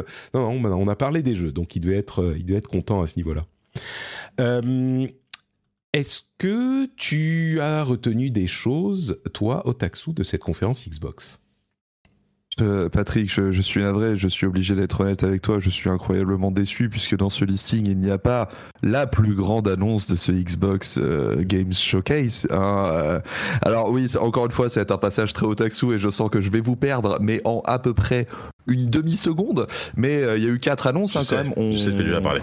non, évidemment. évidemment Celle-là, on n'a même pas besoin. Tu vois, le, le, le grand... Voilà. Le grand euh, oui, je sais ce que tu vas dire. Tu vas parler d'un truc impossible à prononcer et d'autres jeux affiliés. Tout à fait, effectivement, parce qu'on a eu euh, évidemment l'annonce du remake de Persona 3, Persona 3 Reload, qui est euh, mon jeu de mon jeu de la vie, mon jeu du cœur, euh, qui était sorti à l'origine sur PS2. Hein. Ah bah je, c'est le moment où vous n'avez jamais entendu ma voix être aussi aiguë de ma vie. euh, où j'ai failli pleurer. Euh, vraiment, euh, vraiment, je suis très heureux que les gens puissent découvrir ce, cet épisode-là, qui pour moi est le meilleur épisode de la série parce que justement, il a un univers beaucoup plus dark, euh, des, des, des, personnages très forts, mais euh, le, le gameplay un peu vieilli donc c'est vraiment le, bon moment de, le faire revenir sur scène. Euh, maintenant, on a appris euh, après l'annonce, bah déjà qu'il sortait aussi sur toutes les plateformes, hein, PS4, PS5, euh, prévu début 2024, mais il sera dans le Game Pass, donc ça c'est vraiment bonus. Vous n'avez plus aucune excuse pour ne pas jouer à Persona, mais surtout qu'il n'aurait pas le contenu bonus qu'il y avait eu dans un épisode qui s'appelait Persona 3 FES qui te permettait d'aller un petit peu au-delà de l'histoire originale. Maintenant, ça me fait un peu rire parce que tout le monde un peu en mode euh, pourquoi il n'y a pas le contenu, c'est pas l'édition euh, ultime, etc. Du même temps, pour avoir connu le jeu à sa sortie euh, et euh, FES, etc. La moitié de la communauté à l'époque disait déjà que le contenu des FES était pourri, il valait mieux pas le faire. Donc euh, est-ce que c'est un mal qu'on ne l'ait pas? Je ne sais pas. Il y a eu Persona 5 Tactica. bon, pour le coup, un jeu, un jeu tactical RPG dans l'univers de Persona 5, il n'y a pas forcément plus à dire, mais évidemment je suis chaud, je suis un client pour ne pas dire un pigeon. Et il n'a eu on a eu euh, Métaphore, où là, Métaphore, c'est quand même. Je sais que euh, peu, beaucoup de gens l'ont oublié, voire ne, ne, connaissaient pas son existence, mais ah en fait, il faut voir que euh, Métaphore, c'est voilà, c'est voilà. J'avais dit que vous j'allais vous perdre, mais c'est important. Euh, faut voir que après avoir fait Persona 3, 4 et 5, le directeur du jeu, donc juste les trois meilleurs épisodes de la série, hein, le directeur du jeu a fait bon, un peu marre. Je vais aller, je prends un bout de mon équipe, les, les stars et on va aller créer un autre jeu. Et ce qu'on va faire, c'est qu'on va prendre l'Heroic Fantasy, on va la renverser sur elle-même, on va faire des trucs de gueudin. On s'était promis jusque-là qu'on ferait pas d'Heroic Fantasy. Maintenant, justement, on se dit, vu que tout le monde fait de l'Heroic Fantasy, on va la faire en 100 fois mieux. Et c'est Métaphore euh, que, dont on a vu quelques images euh, qui est, qui avec euh, évidemment les musiques de, de Shoji Meguro qu'on adore, avec une DA incroyable. On on sait pas grand chose de ce, titre-là encore, mais clairement on va rester dans la tradition, dans la tradition d'un tour par tour.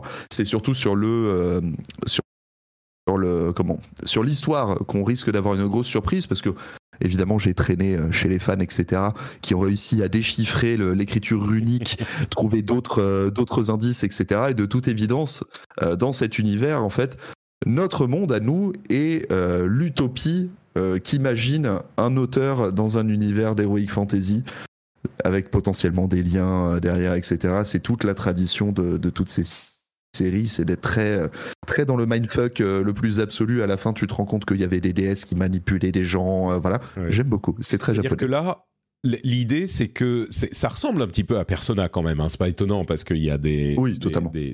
c'est la même équipe. Mais en fait, l'idée, c'est que au lieu d'avoir notre monde et un monde euh, différent dans lequel on s'échappe, euh, le monde des shadows, etc., dans, les personas, bah en fait, le monde de base, c'est un monde de fantasy, et le monde dans lequel il s'échappe, c'est notre monde à nous. Hein, c'est ça, si, si voilà. on comprend bien exactement, tu l'as, dit 100 fois mieux que moi. Merci beaucoup. et oui, ce serait le, ce serait le petit twist euh, scénaristique, mais c'est vrai que moi, en fait, ce que je retiens surtout de, de ça, euh, même si évidemment il y a aussi Like a Dragon Infinite Wealth euh, que, dont, dont, je te laisserai parler, mais c'est que on avait eu des rumeurs pendant très longtemps que Microsoft s'apprêtait à racheter Sega. Au final, évidemment, ça ne s'est pas fait. Mais de toute évidence, il y a quand même un gros rapprochement entre, entre Sega et Microsoft qui se fait. C'est pas la première fois. Hein. Rappelez-vous de la Dreamcast à l'époque, euh, pour euh, les vieux de la vieille, hein, désormais. Mais euh, il y a, même s'ils ont réussissent pas au Japon forcément à faire de, de grandes choses, on voit qu'ils n'ont pas abandonné. Moi, ça me rassure. Ça me rassure un petit peu là-dessus. Et c'est quand même un gros truc que d'avoir un Persona qui est une licence historiquement de Sony être annoncé chez Xbox et être dans le Game Pass, c'est pas un petit truc. Hein. Ouais, on est d'accord. Euh, je pense que c'est ils ont été faire le tour de tous les développeurs japonais. Ils se sont dit parce qu'ils ont besoin de développeurs japonais et ils ont dit bon alors lequel avec lequel ça pourrait marcher? Et Sega Atlus euh, qui est beaucoup moins petit qu'on ne le pense euh, parfois.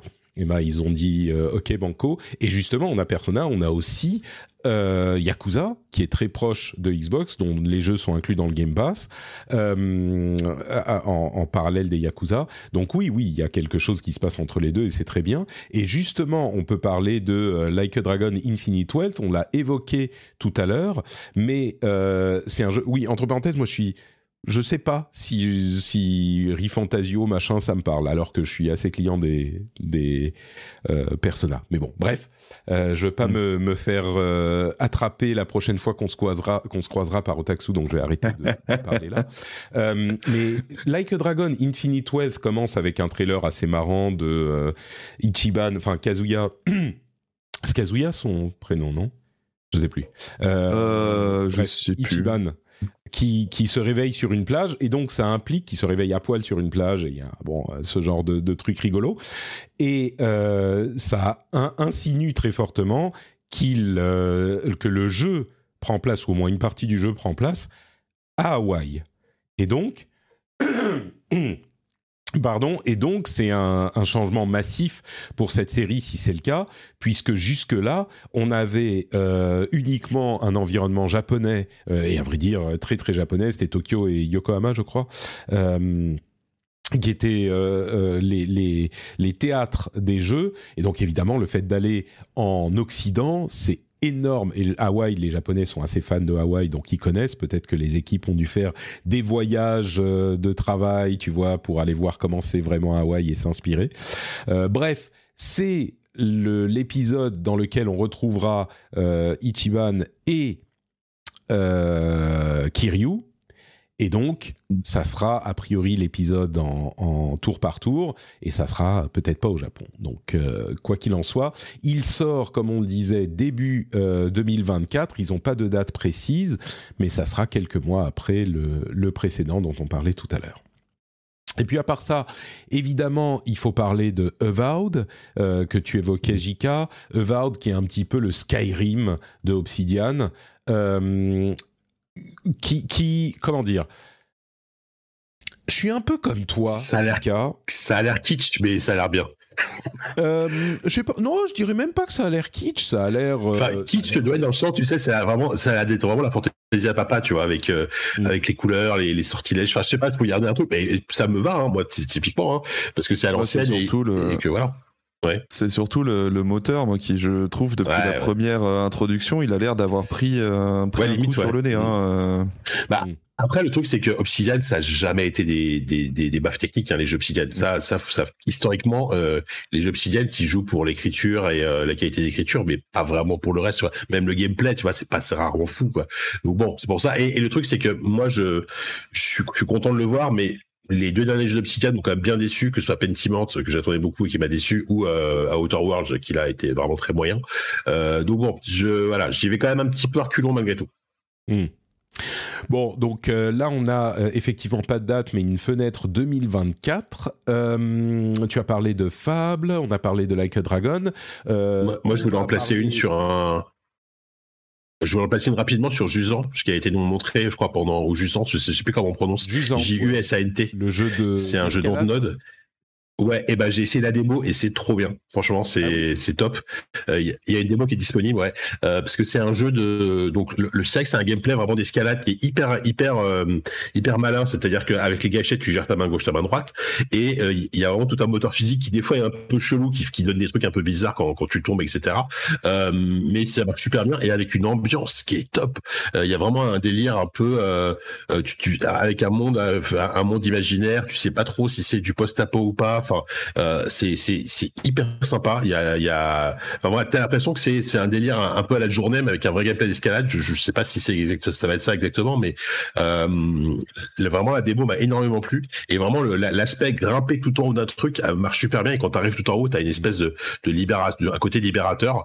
Euh, j'ai trouvé ça super, donc je, vous encourage à essayer la démo parce que vraiment c'était une belle surprise quoi. Jusant, J-U-S-A-N-T.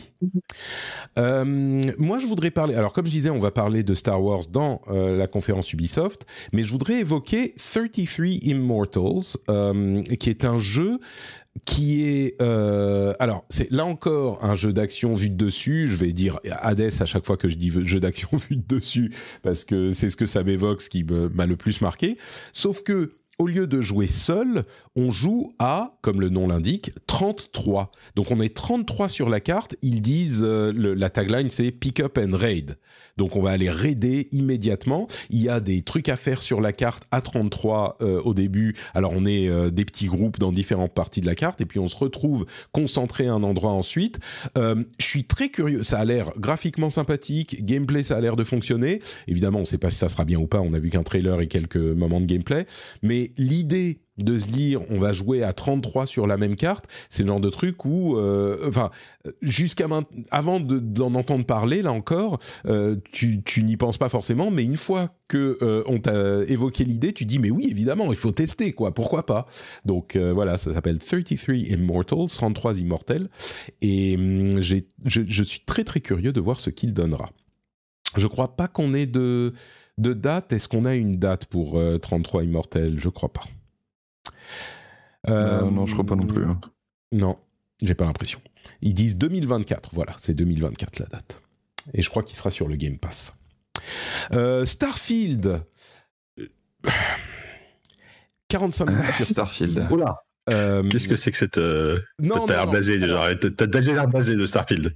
Non, pas blasé, mais disons qu'ils en ont parlé pendant 45 minutes. Ils ont montré énormément de choses. Ils n'ont pas le choix. Ce que tu peux faire dans Starfield et c'était dingue. Enfin, évidemment, le, créateur de perso euh, hyper euh, développé, mais l'exploration sur les 1000 planètes, la mission que tu vas avoir avec euh, le, groupe, je sais plus comment il s'appelle, qui va te confier une mission pour essayer de découvrir ce que c'est que ces artefacts étranges, aliens, machin. L'espace que tu peux explorer, là, le vaisseau que tu peux personnaliser, les compagnons que tu peux euh, avoir avec toi, enfin, énormément de choses. Et je crois que c'est inhérent au jeu de Bethesda. Avant d'avoir mis les mains dessus, tu sais pas vraiment. C'est-à-dire que moi, à chaque fois, je voyais ces trucs-là. Tu fais ton vaisseau, tu mets des cargos en plus, des habitacles, des machins, et ensuite tu peux rentrer dedans. C'est complètement dingue. Mais pourquoi? C'est-à-dire que est-ce que ça va être ah, C'est quoi le jeu Est-ce que c'est là Pourquoi, pourquoi est-ce que plein de gens ont passé 200 heures sur Skyrim Tu vois, enfin. Mais non, mais exactement. Parce que j'ai adoré Skyrim. J'ai adoré Skyrim et euh, les jeux Bethesda. Je comprends tout à fait que c'est pour ça que je dis. Je sais pas avant de mettre les mains dessus, mais ce que je veux dire, c'est que malgré ces 45 minutes, et peut-être que c'est mission impossible, je sais toujours pas si je suis enthousiasmé par le jeu ou si je, je, tu vois, ça pourrait toujours être un jeu qui, qui va, que je vais trouver moyen, qui va être pas pour moi, et ça pourrait être une tuerie totale. Mais malgré les 45 minutes, j'ai toujours aucune idée, pas plus que l'année dernière et celle d'avant, je sais toujours pas euh, si je suis plutôt positif ou plutôt négatif. Et je vais y jouer, je suis, je, vais, tu vois, je suis hyper, euh, je suis pas enthousiasmé par le jeu, je suis enthousiasmé par la promesse du jeu. Mmh. Et je ne sais pas s'ils vont réussir à tenir cette promesse. Et s'ils réussissent à tenir cette promesse, bah, candidat pour le jeu, de l'année. S'ils réussissent pas, déception. Mais malgré les 45 minutes, je sais pas.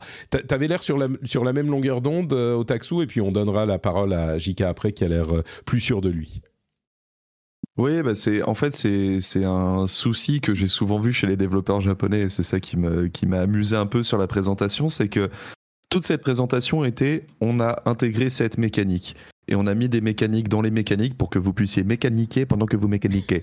Mais le, le souci de ça, c'est que je n'ai toujours pas vu de jeu en fait. Je, je, pourquoi Quelle est ma motivation pour jouer? Pourquoi j'irai euh, approfondir ces mécaniques? Et j'ai surtout extrêmement peur d'un syndrome euh, que j'ai vu particulièrement chez MGS euh, sur The Phantom Pain, c'est que toutes ces mécaniques de création de base, de création de ton armée, d'envoyer son armée à d'autres trucs, etc.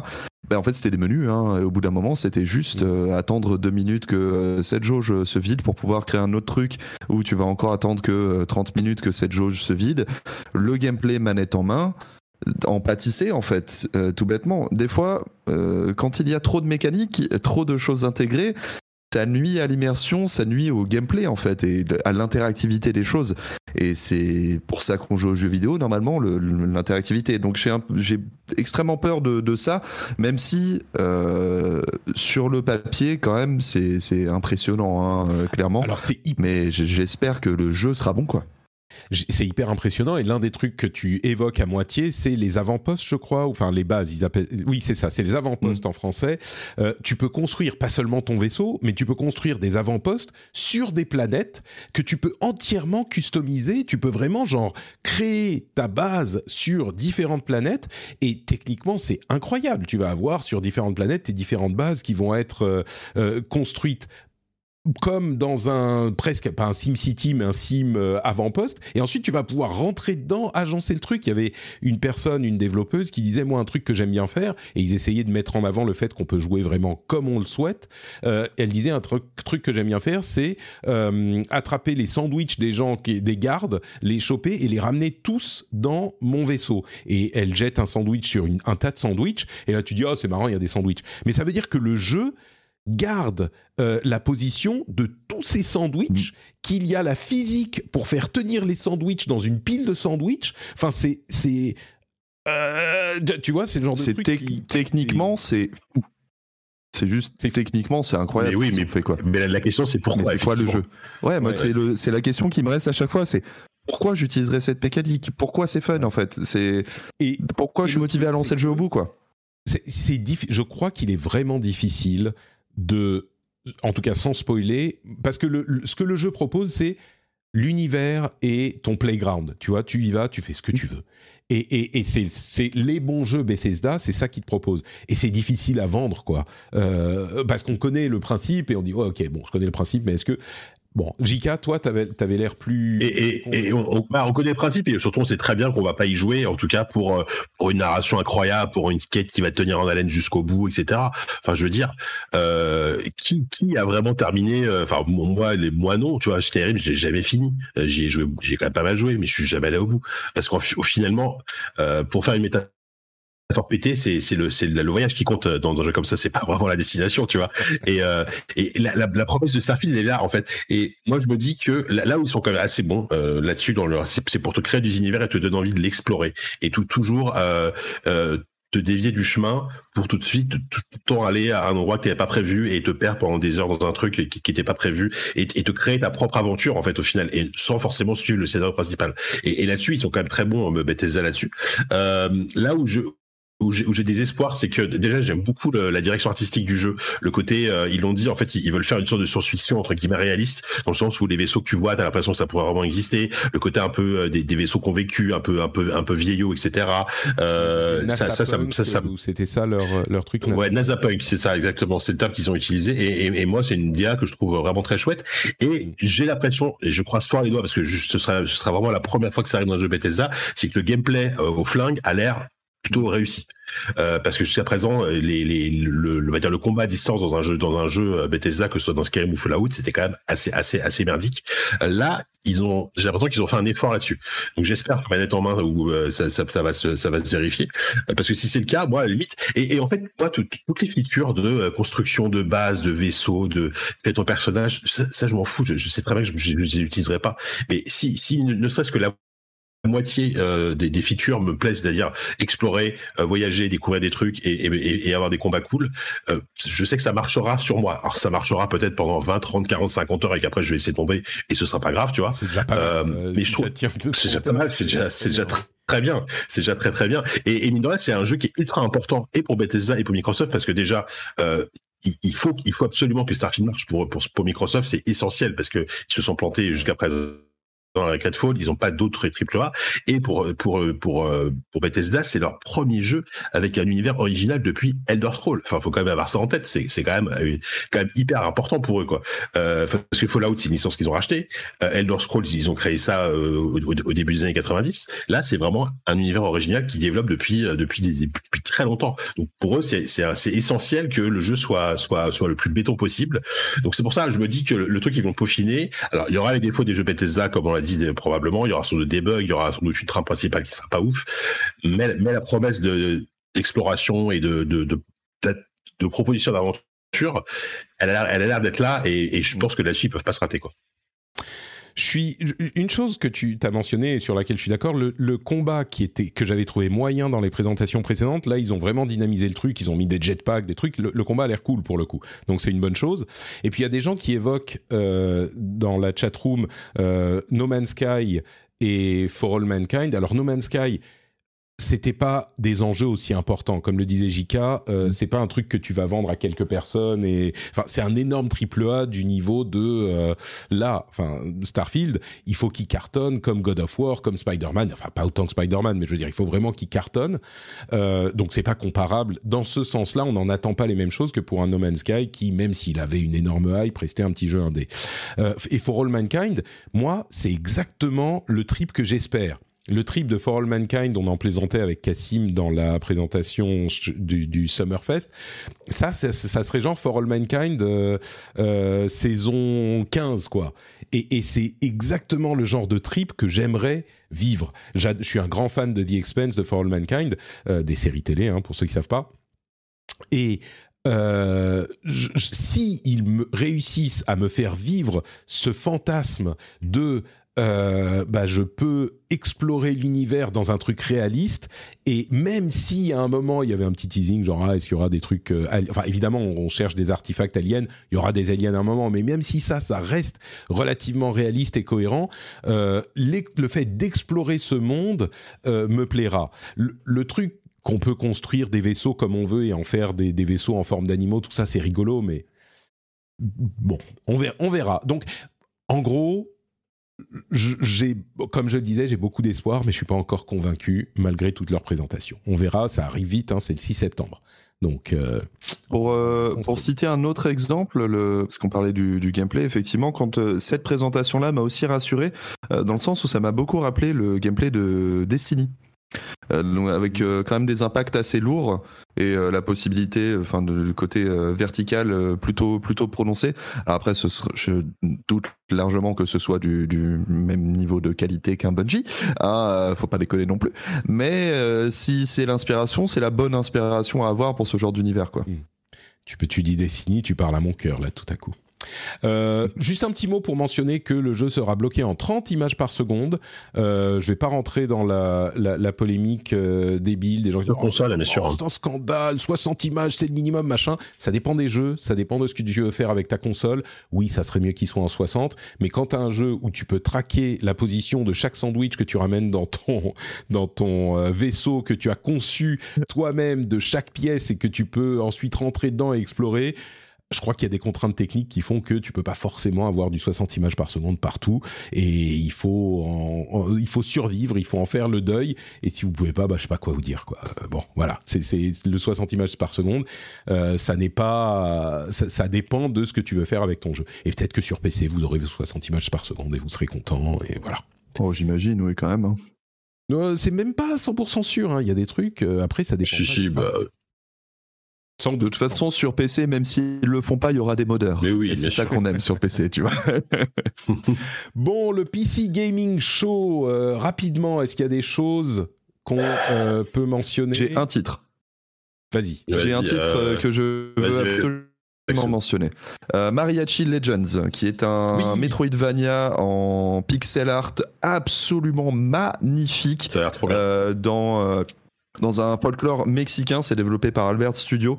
Euh, je, ne saurais pas vous décrire le enfin c'est ambiance gothique assez assez Castlevania mais vraiment regardez le trailer c'est sublime absolument sublime c'est le seul truc que je retiens du PC Gaming Show c'est, ouais, ouais. Bah, moi, je l'avais noté dans mes jeux. Euh, dans mes jeux, je, vite fait, je vais citer Nivalis.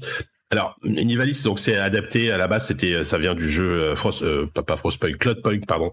Euh, donc, qui était un jeu euh, qui se passe dans une ville très inspirée du cyberpunk, mais avec un style graphique, comment dire, un peu en low poly, Minecraft style, je sais pas comment expliquer, voxel, je, sais pas comment le dire. Là, ils ont vraiment fait une sorte de jeu bac à sable où, où t'as, as l'air d'être un, vrai open world full, très complet. Par contre, j'ai l'impression que c'est juste un bac à sable. Ça, ça me fait un peu peur parce que ce que j'aimais bien dans, dans Cloudpunk, c'est c'est justement l'histoire et la narration. Donc bon, euh, je sais pas, je suis curieux parce que tu vois, si c'est pour euh, si c'est pour faire des Sims euh, à Nivalis, je suis pas convaincu que ce soit très intéressant. Mais bon, je trouve par contre, les images, moi, ça me parle direct, tu vois, c'est, c'est, tu mets des néons et des gros pixels, ça y est, je suis, je suis là, quoi. Donc, voilà.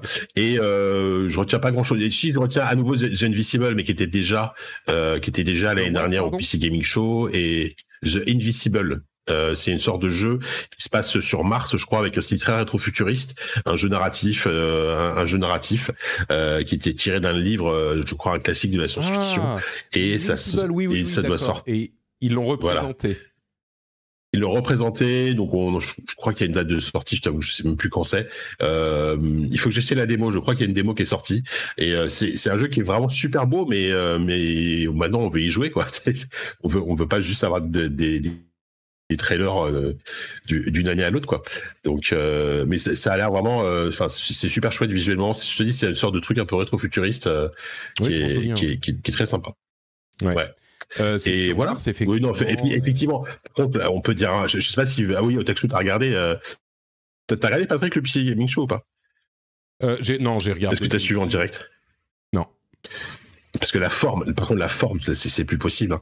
L'espèce ah de, de, de, euh, fausse blague avec euh, la, la, la, la meuf en forme d'IA qui parlait et, et, et, et, à la, et à la fin, le, et, et à la fin le cosplay, euh, à la fin le cosplay d'une, c'était, c'était pas possible quoi. Enfin. Ouais, mais je crois que c'est juste leur, c'est leur humour, l'humour cringe en fait. Hein. Donc euh, tu vois, le premier coup t'es genre, euh, c'est bizarre, mais au bout du troisième, c'est clair et net que c'est leur ligne éditoriale, tu vois. Alors ça me fait pas rire, ça me fait pas rire, hein, pas se mentir. je trouve à chaque fois je suis plus genre. Oh, deux heures, deux heures. voilà. Hein. Le problème, c'est que qu'est-ce que tu veux faire? Alors euh, oui, euh, genre euh, ah si si, j'ai une idée. on fait un truc bien. Ok, très bien. Ok, oui, il faut faire un truc bien, on est d'accord. Mais qu'est-ce que tu veux faire au milieu de toutes ces images Non, mais les premières années, les, premières années, ils, avaient fait, ils, avaient fait ça sur scène avec du public. bon, c'était un peu dynamique. bon, c'était pas ouf, tu vois, mais insupportable avec les développeurs qui venaient présenter. Non, c'était la même humour. C'était le même humour dégueulasse. Où ça, il y avait des vents constamment, quoi. Effectivement, je ne sais pas si cette année, parce que c'est l'année de trop ou parce que euh, ou c'est vraiment pire que les autres années, mais moi cette année, je l'ai vraiment ressorti vraiment comme un, un truc compliqué à regarder, quoi, vraiment, tu vois. Donc euh, voilà. Je comprends. Moi, je m'étais préparé mentalement avant, je savais. Tu ouais, c'est peut-être ça. Ouais. Prends le cringe, évacue-le et on est bon, tu vois. Écoute, euh, il faut pas oublier là encore, comme pour le Wholesome Direct, que c'est une conférence qui est euh, qui est créée par PC Gamer, qui est un simple petit. qui est pas drivé par un éditeur ou un. Exactement, exactement. Et donc, euh, mais euh, gros sponsor AMD euh, quand même. Oui. Hein, non, bien sûr, bien sûr. Et le Future Game Show, c'était Intel. Et, et, Samsung cette année, on a eu des. Ah non, je confonds avec. non, je confonds avec pardon le Summer Game Fest où il y avait du Samsung dans tous les sens. C'est ça. Mais mais ce que je veux dire, c'est que l'organisation, bien sûr, qu'il y a des sponsors, sinon tu peux rien faire. Mais c'est PC Gamer, tu vois, c'est pas des éditeurs ou c'est pas PC, tu mm. vois, euh, les personal computers qui mettent, qui font la, la conférence, c'est PC gamer uniquement. Bon, après, je suis d'accord que Sean Plot, enfin Day9, il est, il est, il, ça va, il présente, mais c'est. Et puis surtout, vous savez quoi Elle dure deux heures et demie la conférence. Euh, ouais, c'est ça, c'est trop long. C'est un marathon. Hein. Ouais. Euh, très bien. Et puis en plus, c'est difficile parce qu'ils ont plus les, enfin tous les gens tous les développeurs qui ont un truc vraiment cool à montrer, bah, ils vont ailleurs, là où il y a plus de monde, donc euh, c'est pas facile. Et puis maintenant, en euh, plus, ils ont, euh, enfin, ils ont le Future Game Show en compétition aussi, alors qu'ils occupent plus ou moins le même terrain les deux, donc ça dilue aussi la force des annonces, forcément, quoi. Future Games Show, qui est l'éditeur Future, hein, je me trompe pas, l'éditeur de magazine Future. Euh, je sais pas du tout, pour être honnête. Euh, mais euh, peut-être, peut-être, ah. je ne sais pas. Bon, on, vérifiera. Euh, Ubisoft, Ubisoft Forward, donc leur grosse conférence, avec possiblement, alors je sais pas si on a besoin de dire quelle était la conf de la de la de le 3. pour moi, ça serait entre Xbox et Ubisoft, hein, c'est pas très compliqué. Pareil. Mais grosses annonces, enfin gros jeux présentés, certains qui avaient déjà été présentés avant, mais on avait euh, Prince of Persia, Star Wars, euh, Avatar, évidemment Assassin's Creed Mirage, un gros morceau de gameplay et euh, d'autres petits trucs plus ou moins notables. Ils ont mis en avant Just Dance qui sera jeu des, Jeux Olympiques cette année. enfin l'année prochaine, c'est quand? Les Jeux Olympiques jeux vidéo l'année prochaine, je crois, en même temps qu'à Paris. Bref, euh, beaucoup de présentations. Euh, on revient vers euh, Otaksu. Qu'est-ce que tu en retiens? Bah, honnêtement, sur l'ouverture, le Avatar m'a fait un peu peur. mais après, on se rappelle que c'est Ubisoft, hein, c'est les derniers à lâcher la, la cross-gen. Donc après, tu ah bah oui, c'est vrai, bah, c'est parce que s'ils utilisent leur moteur de cross-gen, donc ils commencent à vraiment accusé de, sa vieillesse. J'ai été content, on en a parlé euh, moult fois, de, voir euh, Prince of Persia The Lost Crown, de revoir un peu plus de gameplay, de vraiment pouvoir kiffer le, fait qu'ils aient bien qu'ils aient bien bossé leur gameplay de Beat'em All. Mais en vrai, je devais être d'absolument aucune originalité et dire que c'est Star Wars Outlaw hein, qui, enfin Outlaws, qui, qui a retenu toute mon attention sur cette conférence. Même si histoire de histoire de donner un petit peu plus de variété quand même euh, moi qui ai lâché l'Assassin's Creed après le 2 euh, et qui est un des rares qui préférait le 1 au 2 à cause justement, enfin plutôt grâce à son ambiance, au fait d'avoir Damas, d'avoir un côté beaucoup plus d'infiltration que tout le reste de voir que euh, Mirage retourne vraiment à ça, vraiment à l'infiltration, vraiment au côté parcours beaucoup plus prononcé que, tout le reste. pour une fois, Assassin's Creed m'a donné envie, en fait, mmh. depuis quelques années déjà que qu'on m'a lâché. on, a presque l'impression de voir un remake du 2. Hein. C'est vraiment impressionnant. Quoi. un remake du 1, tu veux dire? Du, du 2, c'était Venise. bien sûr. Oui. Euh, bah, moi, moi, en fait, c'est ça qui me gêne, c'est que, enfin, j'ai vraiment trop cette impression. En fait, j'ai l'impression, je dis, à, à, quoi bon jouer à ce jeu-là que j'ai déjà joué euh, Alors, il est beaucoup plus beau, évidemment, tu vois. Euh, j'ai vraiment l'impression que dans ce qu'on voit, ils, alors, ils font exprès pour justement titiller les fans de la première heure. Mais c'est vraiment les mêmes mouvements, les, les le même parcours. Euh, tu vois, j'aurais aimé qu'ils aillent dans, dans, un délire un peu plus à la Hitman, tu vois, avec euh, avec mm. des plein de possibilités différentes, un, un côté un peu plus gameplay émergent. Là, j'ai pas cette impression.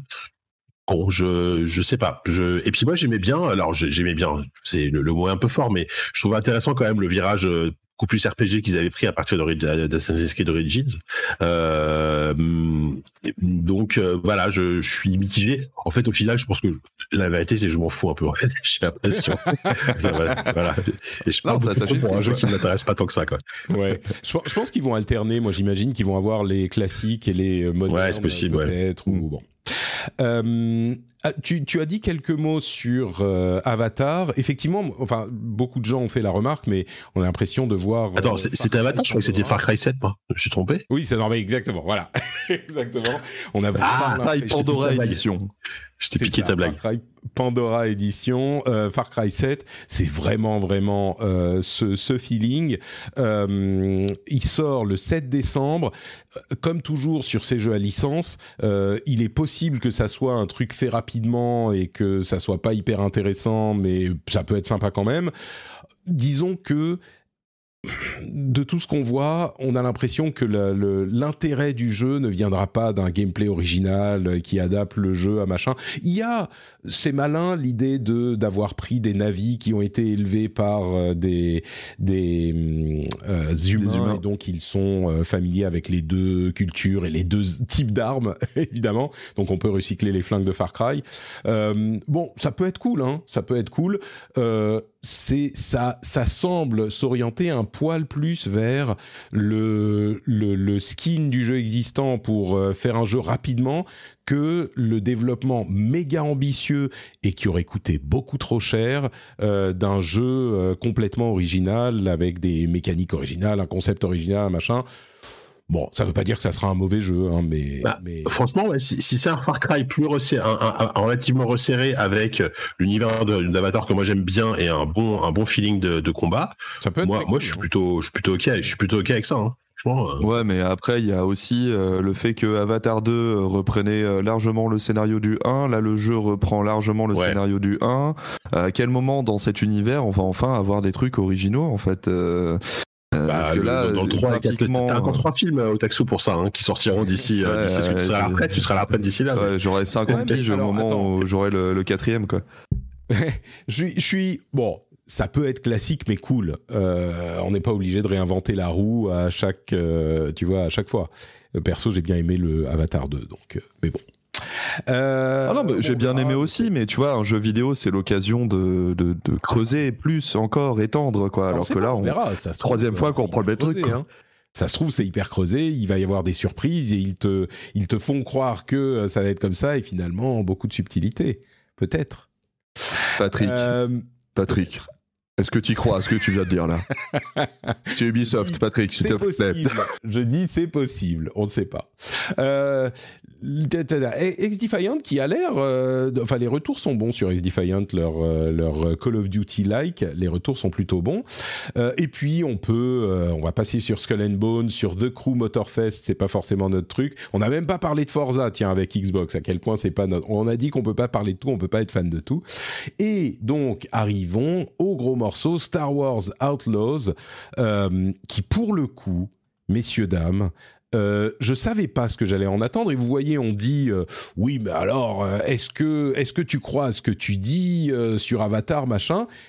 Eh ben Outlaws a l'air d'être une un, un, jeu méga soigné déjà graphiquement hyper impressionnant mais un jeu méga soigné dans l'univers de Star Wars, euh, en tout cas de ce qu'on en a vu, hein, ils nous disent que c'est un monde ouvert et que on pourra donc faire énormément de choses euh, dans le monde. Et ça, c'est forcément un petit peu casse-gueule parce que quand on peut faire plein de choses, il y a toujours la question on de peut aller récupérer des drapeaux, quoi. Être intéressant.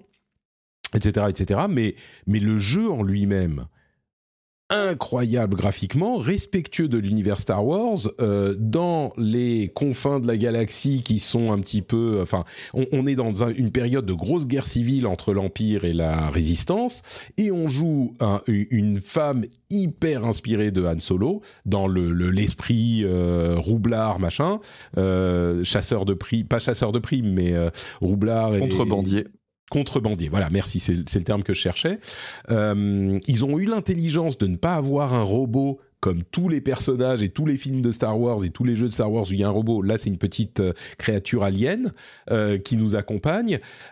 et le truc qui m'a achevé, c'est après avoir été euh, faire un, voler un objet, s'échapper euh, dans le, l'entrepôt, euh, poursuivi par des tous les, les le, le, groupe, je sais pas, la sorte de mafia qui les pourchasse, elle arrive dans la ville, elle fait sa négociation, elle s'enfuit, elle repart dans son vaisseau et elle s'envole dans le vaisseau et elle sort de l'atmosphère en direct, genre à la No Man's Sky. Le truc que on a été hyper déçu d'entendre que, que Starfield ne l'aurait pas.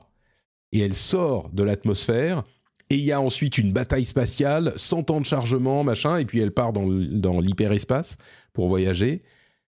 Euh, j'en suis ressorti, moi j'étais, mais donnez-le-moi maintenant, quoi, tout de suite, je le veux tout de suite. C'est possiblement, euh, enfin, facilement dans le top des jeux du, du truc, quoi méfions-nous quand même de la jurisprudence euh, Watch Dogs, Cyberpunk, le côté vertical slice. Complètement d'accord. Alors, je, ma parole, j'ai kiffé. Hein c'est trop bien, franchement, et je suis, je suis content parce que mine de rien, jusqu'à jusqu'à il y a encore une semaine, donc on avait juste, on savait juste qu'ils bossaient sur un jeu Star Wars, que c'était massif, les mecs de les mecs de The Division, mais on n'avait rien vu. Donc là, ils ont été généreux, ils nous, ils nous proposent 10 minutes de gameplay, euh, et on sait que ça sort l'année prochaine, donc c'est relativement bientôt, donc c'est cool. Mm. Euh, après, on, effectivement, on, on, a eu des déceptions. Enfin, le, le, nombre de fois où on s'est suremballé sur un trailer de fou, spécialement chez Ubisoft, pour au final avoir un truc qui était qui était bien, mais qui était pas euh, qui était pas au niveau de ce qu'on avait, ce que nous avait montré euh, deux ou trois ans auparavant. Ça arrive plein de fois. Mais bon, voilà, hum, je suis quand même très content. Je, Massive, en plus, ils ont une bonne expérience des, TPS en monde ouvert avec The Division. Là, en plus, avec euh, avec euh, l'univers de Star Wars, ça, peut être un, super match. Donc, donc, donc, donc voilà. Non, non, mais sinon, oui, bien sûr que c'était super. C'était vraiment très, très cool à voir. Moi, ça m'a fait un peu penser dans le gameplay. Alors, je sais que c'est pas forcément comment dire un parallèle que que je partage avec beaucoup de gens, mais euh, ça m'a beaucoup fait penser à Watch Dogs dans le fait d'avoir justement le compagnon qui va aller interagir avec l'environnement euh, pour euh, distraire les gens ou des trucs comme ça, essayer de passer entre les mailles du filet ou aller directement dans le shoot. Ça, ça m'a vraiment rappelé Watch Dogs 2, particulièrement le 3, je l'ai pas fait. Et pour le coup, en fait, ce qu'on a vu, je trouve ça, comment dire, j'ai pas peur de la bullshit parce que c'est précisément ce que sait très bien faire Ubisoft depuis des années. C'est juste que on n'est pas non plus dans le skin Star Wars euh, trop abusif comme on pourrait l'être sur, euh, comme on en parlait un peu sur euh, sur Avatar en fait. J'ai vraiment ressenti le fait qu'ils avaient fait attention à être cohérents dans l'univers, comme tu l'as dit Patrick. Et c'est vrai que c'est moi c'est sans coupure quoi. C'est tu sors de clairement ce qui est une instance histoire où tu as un donjon tu sors directement, tu vas sur sur ton truc où tu te fais poursuivre, tu arrives directement dans la ville, tu vas directement voir le truc. C'est si c'est vraiment sans coupure euh, tout du long. Sorti effectivement de, on, va dans l'atmosphère, tu sens que c'est clairement une cinématique pour cacher un temps de chargement, mais si dans l'expérience manette en main, ça reste euh, tout à fait fluide et cohérent. Oh, pareil que toi pour le coup Patrick, c'est j'achète tout de suite si les promesses sont tenues. Hein. Je, je, pense pas, même pas que ça soit genre cinématique pour changer les, pour euh, les temps de chargement. Je crois qu'on est euh, sur la next gen, quoi. Que, que là, enfin, on commence à avoir euh, des jeux qui exploitent. Il a l'air d'avoir été conçu de zéro ce jeu-là. Je ne sais pas si c'est le cas, ça se trouve ils ont repris du travail existant, un moteur existant. Il y a beaucoup de gens qui suggèrent et dans la chatroom également l'idée que de y a des trucs inspirés de Beyond Good and Evil 2. Moi, j'y crois pas parce que Beyond Good and Evil à mon avis, c'est le 2 c'est bref, peu importe. Bien lieu n'existe pas. À un moment donné, faut, si seulement. c'est un mirage. Euh, et, et, et, mais bon, moi j'ai l'impression que c'est juste, euh, voilà ce que c'est que la next gen, quoi. Enfin la next gen, la current gen, qui a mis du temps à s'installer, mais là il y a des jeux euh, qui qui en tirent vraiment parti et c'est ce que ça donne là. Mais écoutez, oui. Non, non, on est chaud. Moi, je suis, moi, je suis en train de regarder les images de, la bataille spatiale sur ton live. Là, c'est, ouais, ça fait super envie, quoi. Ça fait envie. Bon, écoutez, il y a ce petit astérisque que euh, JK fait bien de, de rappeler parce qu'on ne sait jamais ce que ça donnera en pratique. Mais si on juge le trailer et en plus de toute l'action, de toute la jeu vidéoterie qui a l'air cool. Euh, le personnage a l'air euh, a l'air cool et sympa. Mm. L'écriture a l'air pas inintéressante avec euh, le conflit entre l'empire et euh, les rebelles et elle euh, qui veut pas prendre elle elle est juste là pour elle enfin encore une fois c'est vraiment c'est vraiment Han Solo elle tire d'ailleurs sur un un, un alien de la race de Grido là elle tire en premier. Mm. Enfin, c'est clair. Elle tire en premier. Ouais. complètement. Et il y a le, le, sort de chantage avec le, la représentante de l'Empire. Enfin, ça a l'air cool. Ça a l'air cool. Moi, c'est le seul euh. truc où j'ai peur, c'est que c'est un jeu Ubisoft et du coup, j'espère que la qualité des quêtes secondaires suivra aussi. Quoi. Je veux pas avoir 14 000 points d'intérêt par map où euh, tout ce que tu as à faire, c'est passer sur un, sur un script qui va te dire OK, et puis voilà, quoi. Euh, c'est. Il me faut plus parce que c'est Star Wars, il faut respecter quand même l'univers, il faut creuser quoi. Donnez-moi des quêtes secondaires avec du tonus bah c'est c'est un euh, open world Ubisoft donc effectivement là on peut euh, se demander comment ils vont doser le contenu de la carte et des cartes parce qu'il y aura sans doute plusieurs planètes et, et là ça peut euh, ça peut on peut se poser la question. voilà pour Ubisoft. On va conclure avec Capcom, sur lequel il n'y a pas énormément de choses à dire, hein, il faut avouer. ils, ils, ont, ils ont sorti tellement de trucs là que oui, il fallait pas s'attendre à grand chose. Hein. C'est ça. Ils, ont. On aurait pu imaginer des nouvelles annonces là pour se relancer, mais je pense qu'ils se sont dit ok, on va laisser nos jeux qui respirer. Mais il y a deux choses quand même euh, à noter. D'une part, Dragon's Dogma 2, qu'on a déjà vu annoncer, mais pour lequel on a vu un petit peu de gameplay. Euh, on va pas refaire le laïus sur Dragon's Dogma, ou alors peut-être que le label Otaksu voudra nous en dire plus. Mais on peut aussi mentionner euh, Kunitsugami, Path, of the Goddess. Euh, Kunitsugami, où des gens voudront parler de Pragmata aussi, qui est ce jeu mystérieux qui a été euh, retardé une fois encore euh, au-delà de, de, 2023. Donc il sortira bah, pas en 2023. Indéfiniment là. Indéfiniment. mais Kunitsugami, c'est un jeu dont on n'avait jamais entendu parler. Euh, qui a vraiment une ambiance euh, japonaise euh, type, comment dire, Japon médiéval et matinée de, de, de, mysticisme japonais, samouraï, prêtre, démon, temple, monde parallèle. C'est un style graphique vraiment intéressant et on n'a aucune idée de ce que ça va être en pratique. On a juste vu ce trailer de présentation qui est presque une, une note d'intention. Euh, je suis très curieux, sans vraiment même pouvoir dire si je vais être euh, séduit ou pas. Il était présenté chez, chez Microsoft aussi d'ailleurs. Oui, bah, sa première euh, vision était chez Microsoft. Euh, d'ailleurs, on n'a pas eu beaucoup. En fait, c'est le souci de ce Capcom Showcase, c'est que la plupart des choses, on les avait déjà vues auparavant. Mais c'est vrai que Kunitsukami, pour moi, c'est un peu le, retour d'Onimusha euh, qui ne dit pas son nom. rien que pour ça. C'était Onimusha tous quand on a vu les premières images, d'ailleurs. Hein. Ah bah le premier truc qu'on a tous crié, je pense. Euh, ah, ok, d'accord, très bien. Euh, bah, d'ailleurs, euh, on n'a pas dit Kunitsugami, on a tous dit Path of the Goddess parce qu'on n'avait pas compris que les kanji n'avaient pas été traduits. mais, mais ouais, non, super chaud. Alors après, je sais que beaucoup de gens ont bloqué un petit peu, c'était notamment le cas de Menro, sur la direction artistique parce qu'il y a ce côté des couleurs très frappantes, un peu néon, avec effectivement un univers euh, qui est souvent euh, très sombre. Mais pour moi, c'est cohérent, c'est des DA qu'on a déjà vu euh, auparavant sur pas mal de jeux, notamment des Tenchu ou ce genre de choses, pour rester un petit peu dans, dans l'univers. Et, et j'ai perdu ce que je voulais dire après. Mais, mais vraiment, Kunitsugami, si c'est vraiment un retour, un retour, un truc un petit peu à l'ancienne, un petit peu plus arcade, euh, je suis super chaud, surtout dans un univers de yokai comme ça, qui pour moi est toujours le moment où les, les développeurs japonais, et surtout les directeurs artistiques japonais, explosent d'originalité. De, Donc, euh, oui. Totalement. Et il y a eu Pragmata, si je vais me permettre de dire deux, petits mots dessus, n'est-ce pas, ne pas avoir trop coupé la parole. Euh, au niveau du style, on a vraiment donc on joue une sorte de, samouraï hein, qui se bat avec son épée et il y a des détails, mais il euh, il a dans le chemin de son épée euh, des fleurs ou des rubans ou des trucs. C'est vraiment même avec la musique, c'est emprunt de l'imaginaire hyper japonais. Donc ça, c'est ce qui fait que c'est ça a l'air séduisant. Mais oui, Pragmata également présenté, enfin lettre d'excuse présenté aux viewers. Mais pas que, en fait. C'est ça que, que j'ai trouvé étonnant avec, euh, avec, Pragmata. Parce que pour rappel, Pragmata, c'était un jeu qui avait été annoncé à l'annonce de la PS5. Hein. Ça fait euh, quand même très longtemps. Euh. C'est un peu comme l'espèce le, de, de Deeper Underground, ou je sais plus comment s'appelait le, le, jeu avec des. avec des ah chevaliers sur, de, de, Capcom. Ouais, voilà, qu'on a, jamais revu. Deep, je sais plus, ouais. Bah, c'est jamais sorti en tout cas. Deep quelque chose qui est jamais ressorti. Là, on a Pragmata, mais par contre, cette fois-ci, on a vu des images de gameplay, ce qui n'était pas le cas avant. Avant, on voyait surtout, enfin, de vrai gameplay. Avant, on voyait surtout la, petite euh, gamine euh, un peu euh, cybernétique, j'ai l'impression. Hein, et pour le coup, ce qu'on a vu du gameplay, c'est quand même gros méca, shooting ultra ultra nerveux.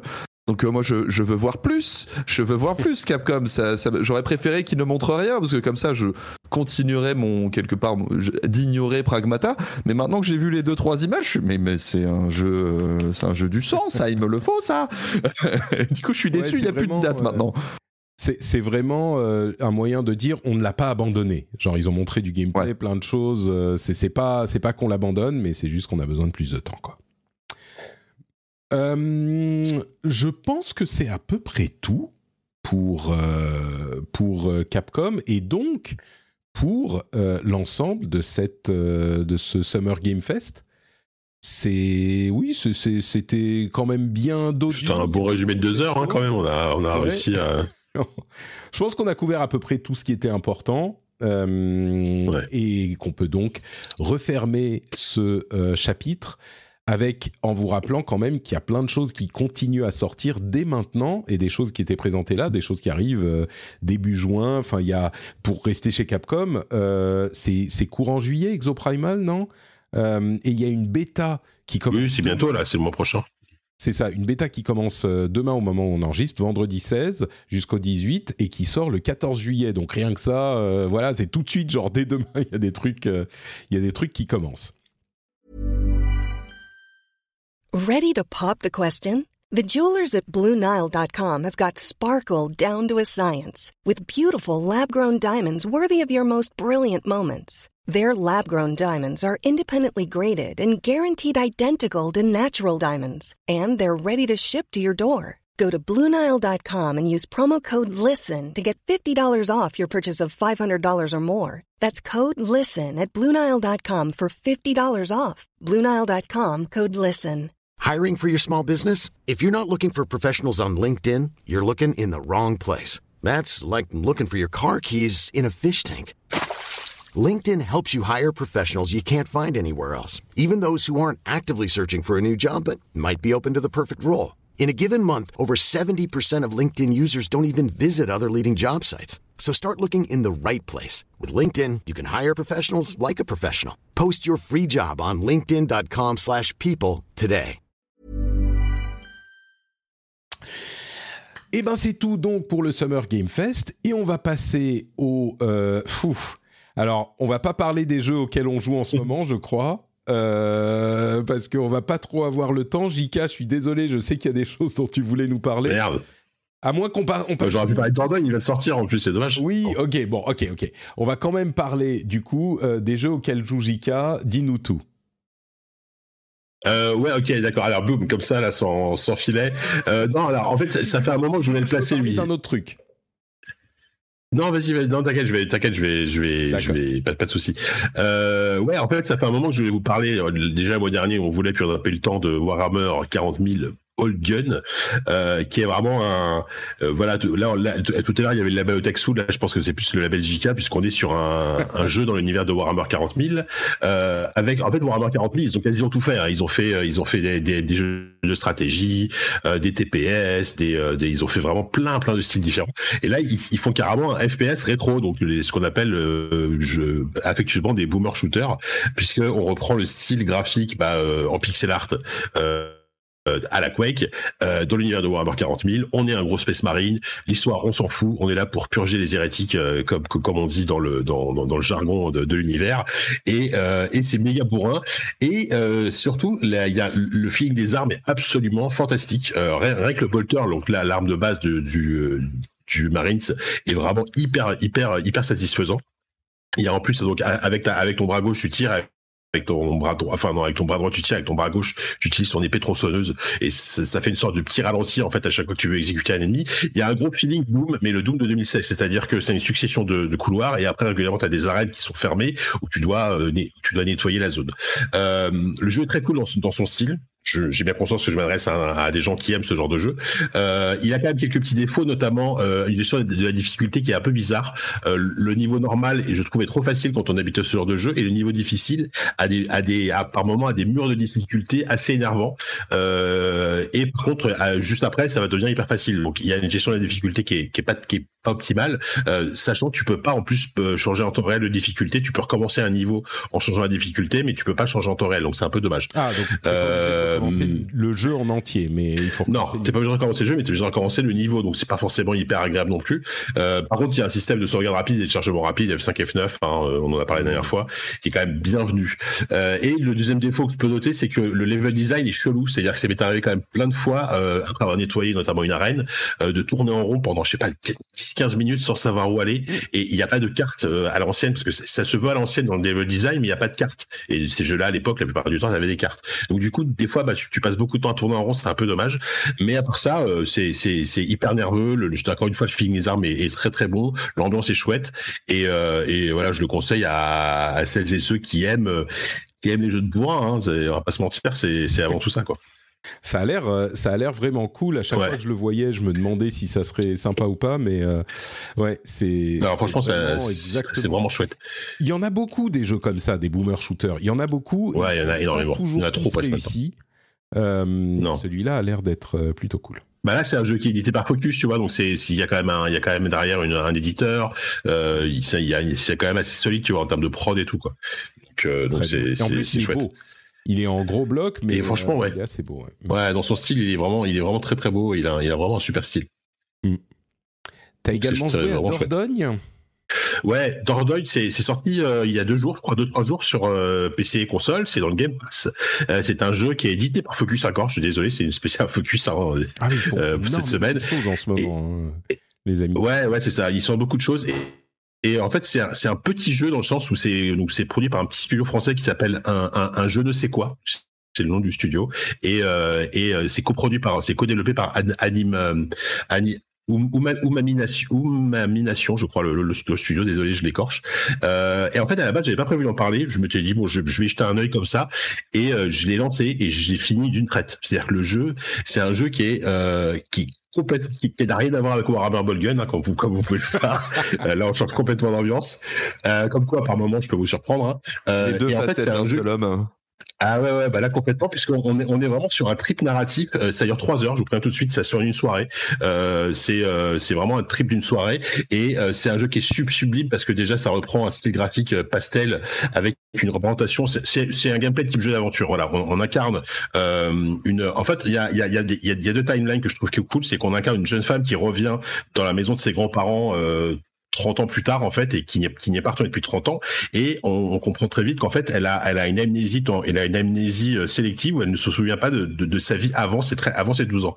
Et on sait que euh, à l'âge de ses 12 ans elle a passé l'été avec sa grand-mère dans cette maison. Et euh, elle est là pour pour retrouver ses souvenirs et découvrir et se rappeler ce qui s'est passé ce qui s'est passé cet été-là et pourquoi est-ce qu'elle est frappée d'amnésie. Euh, et en fait on va revivre à travers ces, ces flashbacks euh, l'été qu'elle a vécu en Dordogne. Ça s'appelle Dordogne ça se passe en Dordogne dans la maison de sa grand-mère et c'est euh, c'est vraiment génial. C'est-à-dire que c'est c'est pas un jeu qui est qui est triste. Il y a il y a il y a quelques trucs un peu tristes parce que ça parle ça parle de, de disparition, ça parle de mort, etc. Par contre, c'est euh, c'est un jeu qui est hyper hyper sympa. Il y a un gros feeling, euh, il y a un gros feeling dans l'ambiance et le et la, la narration. Il y a un gros feeling Totoro j'ai trouvé. Mmh. dans cet esprit euh, un été un été solaire avec euh, la chaleur les, les copains l'aventure et euh, on, on, découvre des trucs et, on, et, on, fait des trucs un, peu fous. C'est charmant c'est super bien écrit c'est adorable. C'est très c'est très simple à jouer il y a quasiment pas de difficulté hein, c'est vraiment un gameplay très très simple. Mais c'est c'est formidable et, et, et moi j'adore parce que en fait depuis le début de l'année il y a je trouve du côté des indés il y a, il y a un truc sur les sur le souvenir que je trouve génial. Et j'en ai déjà parlé j'avais parlé de Season j'avais parlé de The Wreck, et celui-là, en fait, joue encore sur le côté, on, essaie de se souvenir de certaines choses, et ça joue sur la nostalgie, mais une nostalgie euh, pas, euh, pas comment dire, pas exagérée, quoi, une nostalgie vraiment très, très juste, très fine, euh, et, vraiment, c'est un, c'est un jeu qui m'a énormément plu, donc je vous encourage à le faire, d'autant plus que c'est dans le Game Pass, donc si vous êtes abonné, c'est gratos, et si vous n'êtes pas abonné, ça coûte 15 euros. Donc honnêtement, vous n'avez pas grand-chose à perdre si ça si ça pas de quoi. Euh, du coup, euh, parti dans ton enthousiasme, t'as pas mentionné le truc le plus frappant du jeu, qui est son style graphique. Euh, si, ouais, ouais, je l'ai dit vite fait au début, ouais. C'est incroyable au niveau graphique. On a l'impression, en particulier dans les dans les environnements, euh, dans les décors, euh, de voir, enfin, une peinture. c'est une aquarelle, quoi. C'est c'est. Ah ouais. Ouais, c'est super beau. Et, euh, et c'est marrant parce que c'est une représentation graphique, enfin c'est un style euh, en, en, de caméra qui, qui rappelle, c'est bizarre comme comparaison raison, mais c'est ça. Euh, les, les, premiers Resident Evil, c'est des, des, décors fixes et tu te déplaces ah. au sein de ce décor. Alors c'est très maniable. Hein, euh, je te rassure. Hein, je vous rassure que c'est bizarre comme comparaison, hein, mais euh, non, mais, mais par contre, en fait c'est pas genre un truc en monde ouvert ou je sais pas quoi. Non, c'est vraiment des tableaux fixes, mais ça marche super bien. Donc avec ce style graphique qui est vraiment qui est vraiment unique pour le coup, qui qui fonctionne très très bien et j'ai vraiment beaucoup aimé.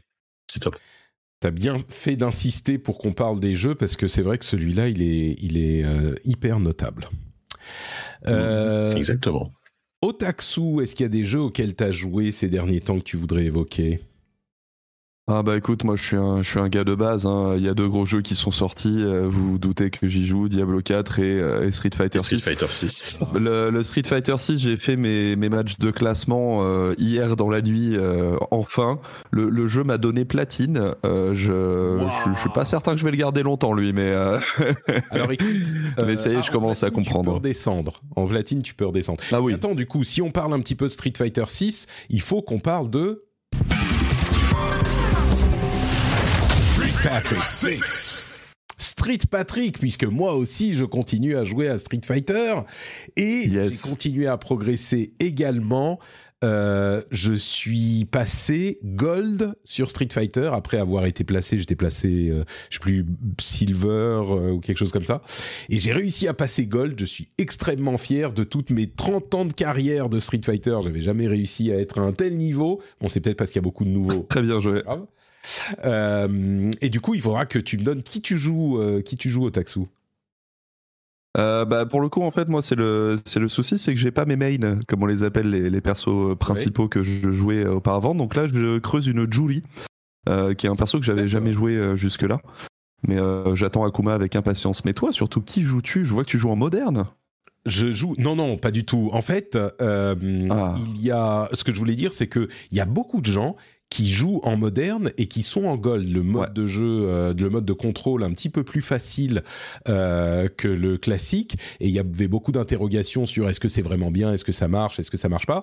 Non seulement il y a plein de gens qui jouent en moderne et qui jouent franchement pas mal en gold, c'est-à-dire mm. qu'ils ont à se soucier du placement et du et de, de, de la parade et de ce genre de choses et quand il trouve une ouverture, bah, il y a toutes les autocombos, donc t'es mort. Mais donc il faut faire vachement attention, mais en contrepartie, ça fait un peu moins mal, etc. Il y a un membre de la communauté qui fait partie du club RDVJ, venez rejoindre si vous êtes dans Street Fighter, rejoignez le club RDVJ, comme ça je peux voir vos replays et voir comment vous jouez. Ben, il y a un membre du club qui n'avait quasiment jamais joué à Street Fighter. Euh, on a regardé un petit peu, on a, je l'ai conseillé un petit peu sur certains trucs. Il joue en moderne et il a réussi à passer en gold lui aussi. Donc je suis un petit peu jaloux. Je me dis putain, il a commencé euh, là tout de suite et, et il est en gold lui aussi.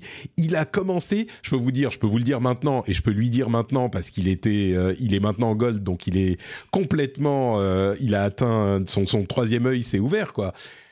c'était marrant de voir ce que faisait un super méga débutant au début, quoi. Mes premiers conseils, c'était, alors, ça serait pas mal que tu parles les coups quand même. c'était. euh, mais oui, continue à être super fun. Euh, je joue Manon. Tu me posais la question. Je joue Manon, qui est cette euh, française qui fait un mélange de ballet et de judo, hyper fun à jouer. Mm. Et euh, je continue à avoir euh, énormément de, de, de, plaisir, à continuer à progresser.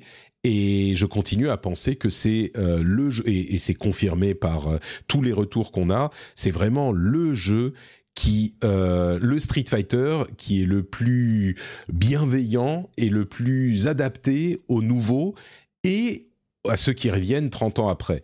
Donc euh, moi, je, Totalement. Suis, je continue à être séduit. Et donc, pour le, le, feuilleton Street Patrick, je suis en gold et j'ai appris que de, euh, de, de, de, dans toutes ces premières ligues, on peut pas redescendre de ligue. Donc une fois que tu es en gold, ça va. T'es en gold, t'as pas ouais. à stresser, tu continues à être en gold. Et, et moi, je savais pas, j'ai refait quelques parties, j'en ai perdu deux trois et je suis resté en gold. Je me suis dit mais qu'est-ce qui se passe, pourquoi? Alors par, par contre, malheureusement en platine, tu peux redescendre en gold. Mais ça explique aussi pourquoi il y avait des gens parfois, je tombais sur des gens en gold qui, à mon sens, étaient d'un niveau qui était pas fou.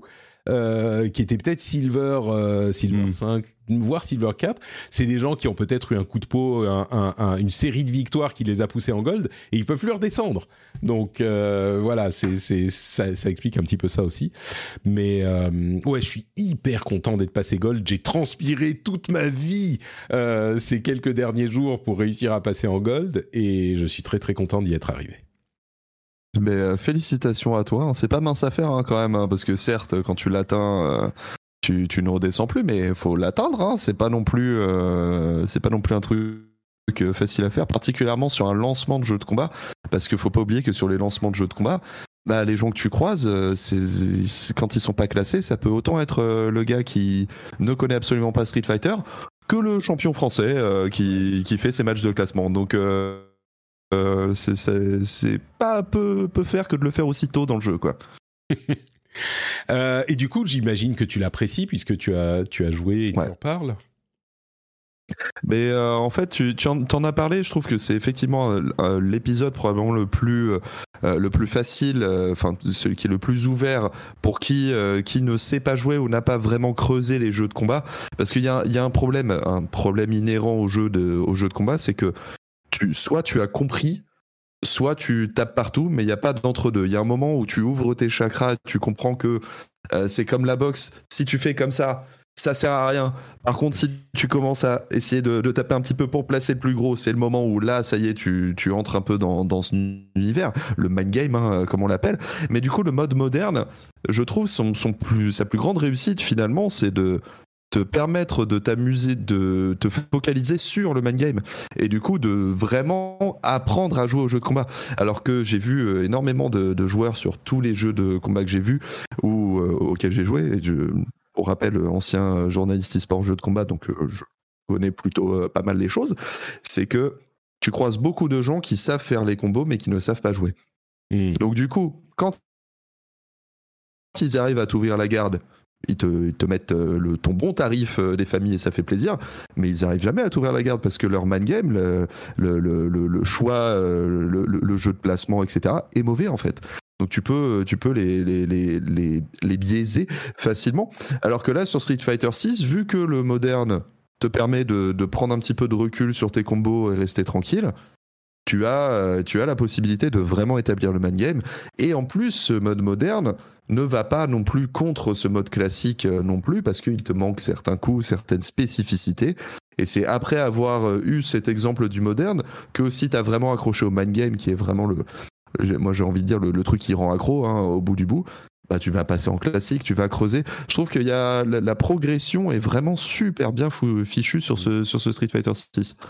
Je, ce que tu dis est vachement vrai, la, question du mind game et du placement, parce que moi, quand je parlais à l'instant des joueurs en, en, gold qui réussissent vachement bien à euh, gérer les combats, c'est exactement ça dont je parlais. C'est des gens qui comme les combos, c'est pas vraiment un problème et c'est pas sur ça qu'on va se focaliser, et eh ben c'est des gens qui sont focalisés sur leur placement, sur je vais faire attention à ce que fait l'adversaire avant de moi répondre, où je vais me mettre par rapport à leur coup. Et c'est des gens dont tu sens, bah, ils sont en moderne, a priori, ils n'ont pas une connaissance folle des jeux de combat, et pourtant ils sont redoutables parce que, pas parce qu'ils font des autocombos, c'est pas ça, parce que un joueur normal, les autocombos qu'ils font euh, dans ce, dans, avec le mode moderne, bah, un joueur normal, quand tu arrives à ces niveaux, tu sais les faire de toute façon. Donc c'est pas ça qui pose vraiment le, le, problème.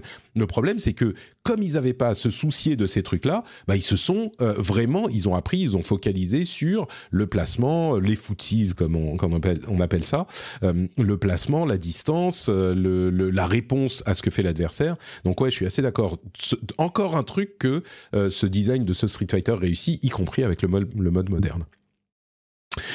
Mais il y a, ça va un peu. Oh, pardon. Ouais, je vais pas trop tarder. Ce... Effectivement, j'aurais bien parlé de Diablo parce que je... évidemment, je l'ai pas, je l'ai même pas mis, mais je joue aussi à Diablo. Hein. Faut pas déconner non plus. Euh, j'ai un petit niveau 31 là, avec ma voleuse. Je, j'avance bien. Je suis, je suis, content. Ça, ça marche niveau bien. Niveau 31, donc pas encore endgame. Tu continues à t'amuser? Non, non, non. Ah oui, oui, bah largement. Là, j'ai, franchement, je, je, suis même pas sûr d'avoir découvert le, un tiers de la map. Hein. Enfin, c'est, la map, elle est fat. Hein. Elle est vraiment hyper fat. Donc, mm. euh, donc, euh, non, non, je, je prends mon ton aussi parce que je, pour le coup, c'est, le premier Diablo où t'es quand même constamment attiré par, par autre chose en fait que la quête principale. Euh, tu passes ton temps à dévier parce que tu y a une grotte à explorer, il y a un événement aléatoire qui se passe, euh, et, et, le feeling des combats. Enfin, moi, je, pour le moment, j'ai testé que la voleuse, que euh, en mode le coup euh, lancer de couteau et spécialisation dans la pose de piège, le feeling des combats est vraiment super agréable. C'est d'une nervosité. Là-dessus, je pense qu'ils ont repris le meilleur de Diablo 3 euh, en termes de feeling des combats, avec avec avec pas mal de trucs qui a plutôt inspiré Diablo 2 sur le reste. Euh, donc globalement, je suis pas. Après, j'ai quelques soucis, notamment dans le justement l'aspect monde ouvert et le fait que la narration soit complètement éclatée. Encore plus que dans les jeux précédents, l'histoire principale, vraiment, au bout de, très rapidement, tu lâches l'affaire hein, pour essayer de comprendre ce qui se passe. Euh, c'est, ah enfin, je sais pas si au Texas c'est pareil, mais ah ouais. Oh, j'ai lâché aussi. Hein. Bon, en fait, la, mise en scène est cool, toujours les, doublages sont sympas et tout. Euh, les quêtes secondaires sont parfois assez bien écrites. Alors la trame principale, au bout d'un moment, quand tu comprends, en fait, quand, quand tu as trois objectifs principaux qui correspondent à trois actes différents, tu comprends pas pourquoi. Alors que tu, alors que tu penses encore être à l'acte 1 et que tu as déjà une quête de l'acte 3 qui est, qui activée à l'autre bout de la map, tu te dis bon ok je c'est pas grave je, je, trace et puis euh, mais c'est pas très grave parce que c'est pas ça c'est pas ça qu'on attend d'un Diablo quoi. Ok, bon bah continue. Moi, je, je un jour j'aurai le temps de m'y consacrer. Toujours pas, ouais. Pas... Ah oui, mais merci, merci Street Fighter 6. Hein. Exactement, exactement. Et euh, c'est c'est malheureux parce que, enfin, j'y viendrai à un moment, tu vois. Mais euh, j'avais hyper envie. Mais euh, à un moment, tu peux pas. Et, et c'est que j'ai pas énormément de temps de jeu disponible, donc je préfère le consacrer à Street Fighter parce que c'est voilà. Mais c'est hyper excitant pour moi et c'est un jeu que je préfère même plus que Diablo, c'est dire. Mais euh, mais un jour, à un moment, je, je hmm. peut-être que sur une machine euh, qui me permet de le prendre partout. Encore que, il faut être connecté pour Diablo. Donc. Ouais, il faut être connecté, mais elle tourne, Diablo 4 tourne très très bien sur la Rogue ça je peux te le dire aussi. Donc, euh, donc voilà. Bon, du coup, je vais, je vais vous laisser parler de, de, de, cette, de cette jolie console. Hein. J'espère que vous allez dire, que vous allez dire de belles choses dessus. Et, je précise pour les gens qui ne comprendraient pas, euh, JK, alors il doit partir de toute façon parce qu'on a fait très long, mais dans tous les cas, on aurait demandé, enfin JK se serait excusé parce que JK travaille pour Asus, qui est le fabricant de la Rogue Ally, et donc, euh, bon, je sais même pas si c'est forcément nécessaire, mais on va dire pour le principe. Ouais, mais je vais euh, vous laisser entre vous on n'aurait pas euh, un représentant de la marque euh, qui serait avec nous pendant qu'on défonce son produit. Comme ça, voilà, vous, vous dites libre. vous voulez, soyez complètement objectif, ne, vous, ne vous inquiétez pas. De toute façon, dès, dès que l'émission sort, je vais le précipiter dessus et je vais l'envoyer à tous mes collègues, hein, comme vous vous doutez, pour, voir ce que, vous ce que vous allez dire. Donc, euh, vous inquiétez pas, ce sera écouté, analysé. Et vous savez que nous serons de toute façon sans pitié. Super. Merci beaucoup, Jika. Hâte, euh, Jika euh, sur Twitter, ZQSD podcast et, tout ce que vous connaissez et que vous aimez. On enregistrera un, on un nouveau numéro demain, d'ailleurs. Ah. Allez. Ah, en exclu, on, vous l'annonce. Très bien. Le prochain arrive demain, voilà. Enfin, le prochain est enregistré demain. oui, enfin, bon, le prochain est enregistré demain et il sera, arrivera un peu plus tard en, en montage, évidemment, parce que c'est pas en direct. Trois semaines. Ciao, ça. Oh, oh, allez, allez, salut. bye bye. La typique à la fin. bon, super. Bon, donc c'est bien de la merde, hein, ce. ce roguelike.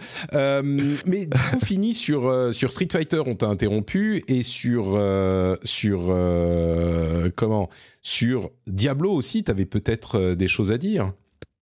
Bah, Di- Diablo, il a dit ce que on est. Je suis totalement d'accord avec JK sur euh, Street. Je voulais juste rajouter aussi qu'en termes de euh, euh, comment dire de haut niveau. Il y a aussi énormément à faire. C'est ça qui est bien, c'est que le, le- tout le concept de, la drive gauge, hein, qui permet, qui permet d'être utilisé pour plein de choses, le drive impact qui absorbe des coups, le, le, le, pari, comme, la parade, c'est, ça ouvre une énorme créativité aussi à haut niveau en termes de, en termes de combo, mais aussi en termes de, de, de, feinte et de, de, de, changement de rythme, parce qu'on peut dasher extrêmement rapidement euh, vers son ennemi, faire en sorte de surprendre un ennemi qui s'endort un peu euh, de loin, etc. Donc, euh, ouais, je je sais pas comment ils ont réussi à créer une un, truc aussi complet qui arrive à parler à tout, les tout le spectre des joueurs, mais euh, c'est c'est phénoménal. Hein.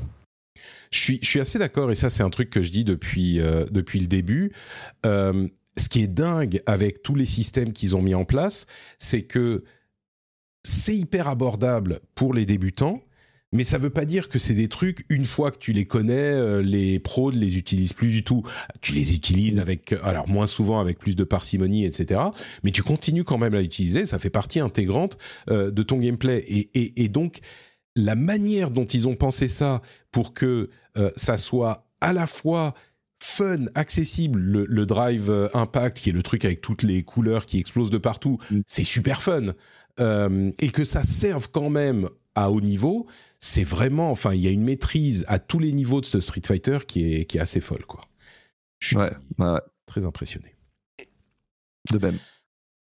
Le dernier truc dont je voulais parler, c'est la démo. Ça va? T'as t'as encore un petit peu de temps ou? Il faut qu'on Ah ouais, moi je suis avec toi jusqu'au bout, ne t'inquiète pas. Jusqu'au bout de la, jusqu'au bout de la vie, très bien. Euh, L'autre truc dont je voulais parler quand même, euh, c'est la démo de Final Fantasy. Alors Final Fantasy XVI, il arrive la semaine prochaine et on aura largement l'occasion d'en parler longuement. Donc on va pas faire trop trop long sur cette démo, mais pour ceux qui ne le savent pas, elle est disponible depuis deux jours. Ça dure environ deux heures. Et, et je dois dire que j'ai été, j'étais plutôt euh, hypé pour le, pour Final Fantasy XVI, mais j'avais quand même des interrogations sur euh, est-ce que ça va pas être cliché l'histoire des icônes, euh, des, des gros des gros démons là, enfin pas des démons mais des, des titans et des ifrites et des tout ça des Shiva et des Phénix euh, qui sont incarnés dans les différents euh, les différentes nations du truc et puis le style Mm. un petit peu Game of Thrones est-ce que ça va pas être de la violence gratuite est-ce que et je dois dire que en deux heures de trailer il m'a complètement convaincu sur tous les aspects euh, Ouais, la démo, t'as réussi à te. oui Non, c'est tu, tu, disais deux heures de trailer, mais le, le- la démo, euh, la démo, t'as aussi parlé sur tous ces aspects euh, histoire, etc. Assez pour Ah être ouais. euh, convaincu et rassuré?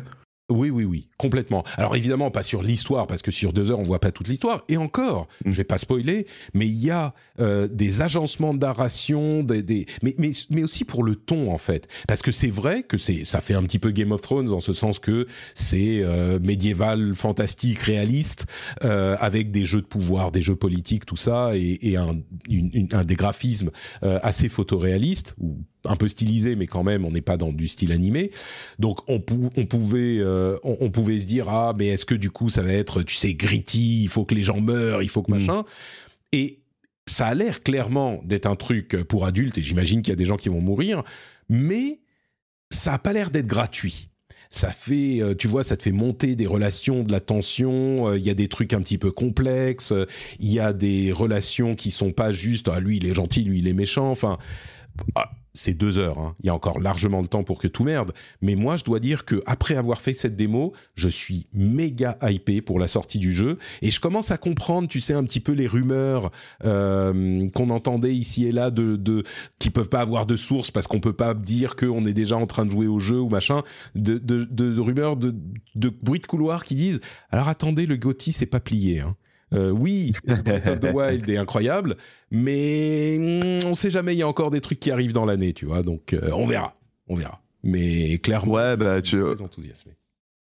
Mais je suis absolument pas euh, étonné de ce retour. Je l'ai pas encore fait euh, la démo. Je pense que je pensais euh, me la réserver pour un petit stream sur, sur, ma chaîne, mais je sais un truc et je, je, je subodore que ça a déjà été fait auparavant, mais Cassim t'a déjà dit que c'était les réalisateurs de Final Fantasy XIV, etc. Puis fan club, on est d'accord avec nous normalement la semaine prochaine pour en parler. Donc il. Ben voilà, et c'est moi si tu veux, j'aurais eu j'aurais eu énormément de doutes si ça avait été n'importe quel autre team que celle-ci. Mais vu après avoir sous euh, sous l'influence de Cassim euh, dépassé pas mal de niveaux quand même sur FF14 et avoir vu une quand même une grande partie de de, de son scénario, c'est là où j'ai fait bah oui en fait c'est des japonais qui sont inspirés par la littérature occidentale qui du coup sont peut-être un petit peu moins manichéens dans leur approche euh, scénaristique et quand j'ai vu du coup le premier trailer avec euh, tous ces royaumes, etc., tu, citais Game of Thrones, c'est une, euh, c'est une influence assumée de l'équipe de développement. Euh, je me suis dit, bah oui, si c'est cette équipe aussi talentueuse que sur FF14 qui s'occupe de FF16, je, je, signe avec le sang, il n'y a pas de problème.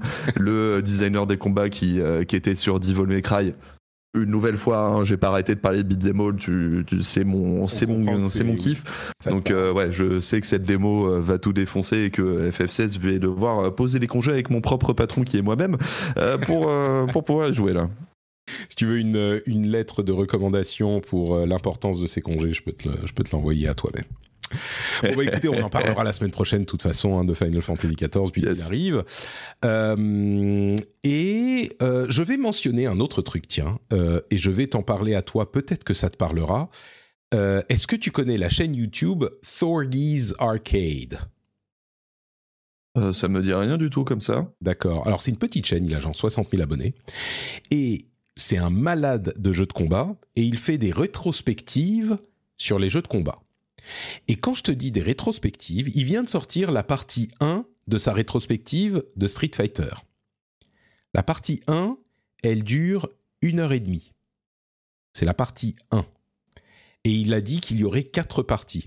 Donc il couvre tous les jeux, tous les personnages, toute l'histoire, et surtout, alors ça, ça va peut-être euh, faire euh, bailler certains, mais aussi l'histoire de la boîte de, son, de ses difficultés, de ses réussites, des développeurs, etc.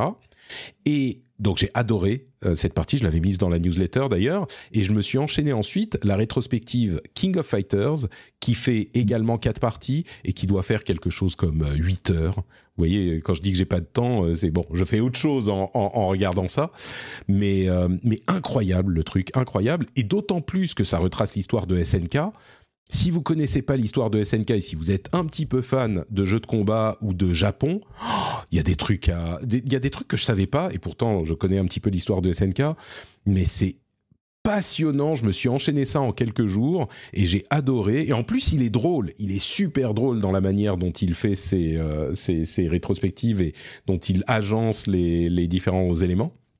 Donc euh, Thorgy's Arcade, euh, Street Fighter rétrospective et King of Fighters rétrospective, je vous les recommande. Je, me suis abonné immédiatement. Clairement, je bouffe ça juste après l'émission. Parfait. Très bien. Je savais, tu vois, ça, me fait plaisir parce que c'est rare que j'ai des gens dans cette émission qui sont aussi fans de jeux de combat que moi. Donc, euh, sache que tu seras réinvité pour que je me sente moins seul, Maxime. ah, puis même l'histoire des jeux vidéo, des jeux vidéo, je trouve ça, je trouve ça fantastique. Il y a, il y a une chaîne qui s'appelle, euh, enfin, c'est un créateur, mais Matt Muscle, Matt McMuscle qui fait une, euh, un truc un peu dans cet esprit quasiment toutes les semaines que je te retrouve le, le... c'est un truc qui s'appelle What Happened où en fait il revient sur euh, qu'est-ce qui s'est passé sur le développement de ce jeu vidéo, pourquoi il, pourquoi il a été foiré, ou au contraire pourquoi euh, malgré le fait qu'il y a eu tout ça, euh, ça s'est bien passé? Donc tu as des, des, des, vieilles histoires d'interviews de, développeurs de l'époque, etc., qui reviennent sur le bah pourquoi la Sega Saturn elle a foiré, pourquoi pourquoi le remake, le premier remake 3D de Prince of Persia 3D, qu'est-ce qui s'est passé dans le développement, vraiment truc, des trucs très pointus comme ça, ce genre d'histoire que moi j'adore. Écoute, je me suis abonné en direct, euh, pareil, Matt McMuscles, et je vais regarder ça quand on aura fini euh, l'émission. Parfait. Merci beaucoup pour cette recommandation. C'est Matt McMuscles, donc Mac, McMuscle. Euh, quelques news avant de passer à notre, nos impressions sur la ROG Ally. Euh, D'abord, la PlayStation 5 pourra bientôt faire du streaming de jeux PlayStation 5 depuis le cloud. Euh, on sait qu'on peut déjà faire de la PS3, euh, euh, du streaming de jeux PS3 et PS4. Ils sont en train de tester les jeux PS5, donc ils continuent à développer leur offre de streaming. Overwatch 2 alors, il y a une nouvelle saison et il y a un élément PVE qui coûte 15 dollars, 15 euros. Ça a fait énormément de bruit dans la communauté Overwatch évidemment parce que 15 euros pour jouer à trois missions qui vont prendre une heure et demie à faire, littéralement c'est ça. Euh, bah les gens sont pas contents. Je les comprends. Il y a, il y a une petite. Il y a un ou deux mois. Qui est que Après avoir annoncé euh, l'annul- l'annulation du solo, quoi. Alors, c'était pas tout à fait l'annulation du solo, c'était Ah. l'annulation des missions rejouables et les missions de campagne étaient toujours prévues et ça, ça en fait partie. Euh, et le truc, c'est que pour les 15 euros, c'est le Battle Pass plus euh, des skins, plus des bonus, plus le PVE. Mais le truc, c'est que. Alors, donc, de fait, on pourrait dire que le PVE ne coûte que 5 euros, mais tu peux pas l'acheter à 5 euros. Il faut que tu sortes tes 15 euros. Et. pff, Enfin, même moi, vous savez à quel Ouais. point je suis fan de, de, d'Overwatch. Je crois que je vais pas payer 15 euros juste pour faire ces trois missions, voir de quoi il en retourne. Et je comprends que ça soit payant. Je comprends. C'est un free-to-play, tu mets du contenu PVE, ok. Mais 15 euros pour trois missions qui durent une heure et demie, je suis désolé, euh, non. D'autant plus que ça sent le, le... Enfin bon, bref, voilà, vous avez compris. Ça sent l'Activision plus que le Blizzard. On va dire ça comme ça. Euh, et euh, Diablo 4 a, a- a vendu pour 666 millions de dollars en 5 jours. Euh, alors évidemment, Diablo 4, il continue à faire des communiqués de presse pour dire que tout se passe bien. 666 millions, c'est marrant. Euh, il continue à pas dire combien ils en ont vendu et je comprends pas pourquoi. Euh, c'est pour moi le Mm. truc que je retiens dans ces communiqués de presse. Euh, quoi d'autre, quoi d'autre? Euh, Ça va pas très bien chez Embracers. Ils ont eu Embracer, par contre, pardon, ils ont eu un problème avec un deal qui s'est pas fait à 2 milliards. Et vous vous souvenez qu'on disait mais ils continuent à acheter des dizaines de studios, genre tous les mois il y avait 5 studios qu'Embracer rachetait. Bah là ils commencent à fermer des studios et renvoyer du monde. C'est pas drôle du tout, mais c'est un, un parallèle marrant avec ces trois dernières années où Embracer rachetait tout le monde. Et euh, deux dernières choses. Zelda Euh, sera sans doute adapté. oh, pardon, tu voulais ajouter quelque chose? Non, non, non, je te- je t'en prie, il y a eu un petit, un petit lag. Euh, Zelda sera adapté au cinéma, semble-t-il. C'est une rumeur, mais c'est la rumeur la moins surprenante du monde. Euh, J'ai hâte de voir ça. Et il y a la semaine, pro- pas, le mois prochain, pardon, un network test, un network test de Tekken 8.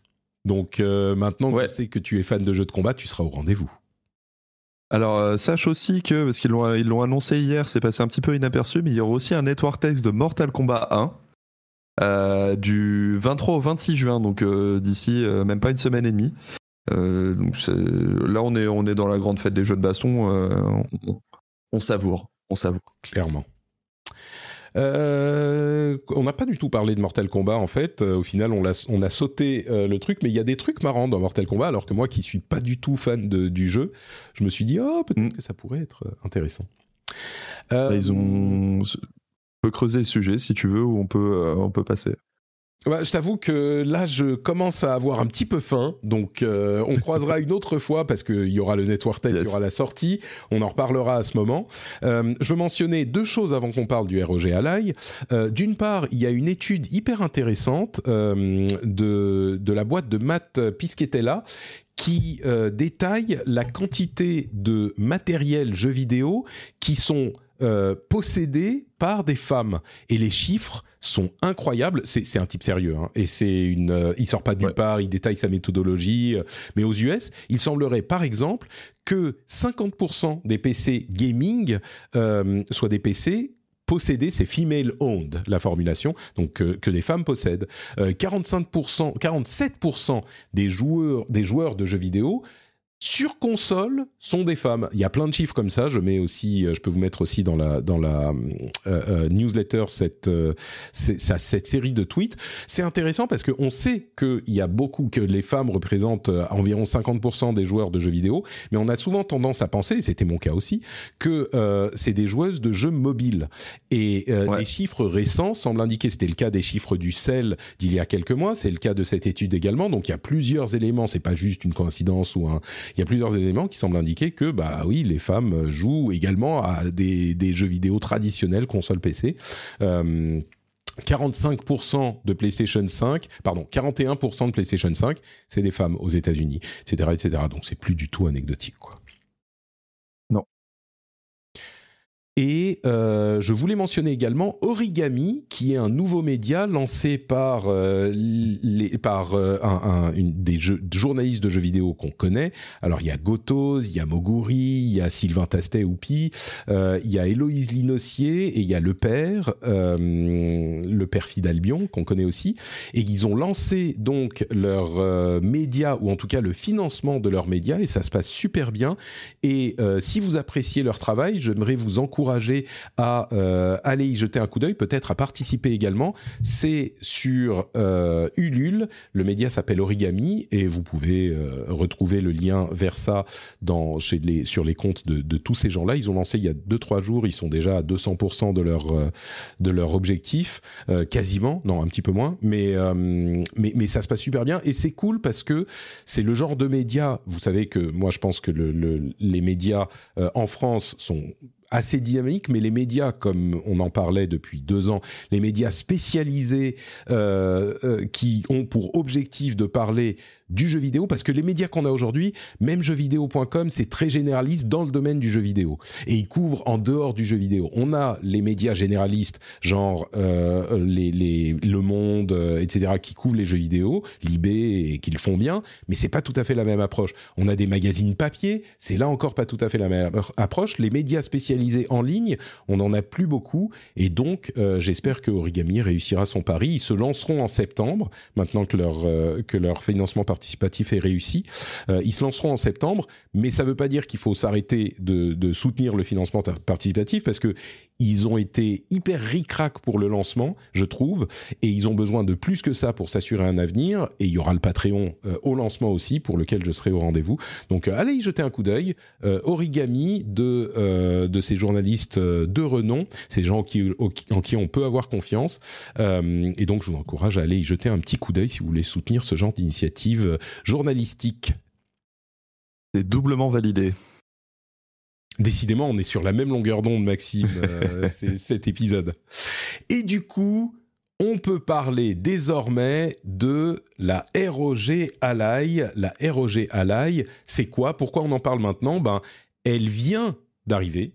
Euh, elle, est, elle est disponible depuis littéralement deux jours à la vente et c'est une console dont euh, vous avez certainement entendu parler ici et là. C'est un petit peu là, on plaisantait avec euh, avec Jika tout à l'heure, où il y a quelques jours, on disait JK, il aimait tellement la euh, la Steam Deck qu'il est allé chez Asus et il a dit, il a fait faire chez Asus une Steam Deck euh, ou un équivalent de Steam Deck.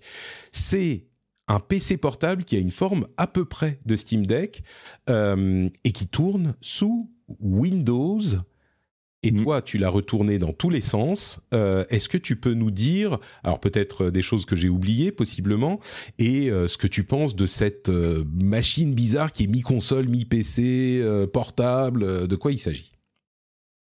Bah ouais, déjà, faut voir effectivement que si la catégorie a été popularisée par le Steam Deck, elle n'a pas été créée par le Steam Deck. C'est le délire d'avoir un, PC portable dans un format de console, euh, de console portable, hein. mais ça reste un PC portable. C'est tout bête, hein, euh. mais ça, c'est un concept qui existe depuis quelques années maintenant.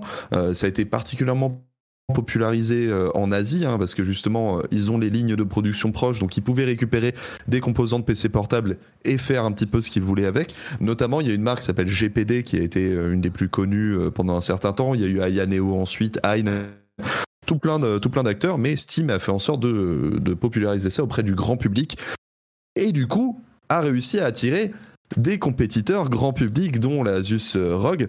Alors, euh, en termes de fiches techniques, on est sur une puce qu'on retrouverait dans un Ultrabook, mais euh, avec un GPU un petit peu plus euh, performant. Ici, c'est un Ryzen Z1 Extreme. Alors, c'est un dérivé d'une puce déjà connue de d'Asus, mais où ils ont fait attention à ce que la consommation puisse euh, baisser assez bas, euh, vers les 10 watts aujourd'hui, euh, alors que normalement cette puce était plutôt dans les 15 à 30 watts, de façon à avoir une, autonomie un petit peu plus améliorée. Il y a aussi quelques petites quelques petites modifications sur la puce elle-même, mais voilà, c'est des, des détails techniques assez précis dont on peut se passer. Ce qu'il faut retenir aussi, c'est qu'il y a 16 Go de RAM LPDDR5. Ça, ce que ça veut dire, c'est qu'elle est en parité en termes de mémoire avec les consoles. Donc ça peut aussi faciliter énormément les ports de, jeux, puisque les jeux consoles partent du principe qu'on a 16 Go de RAM.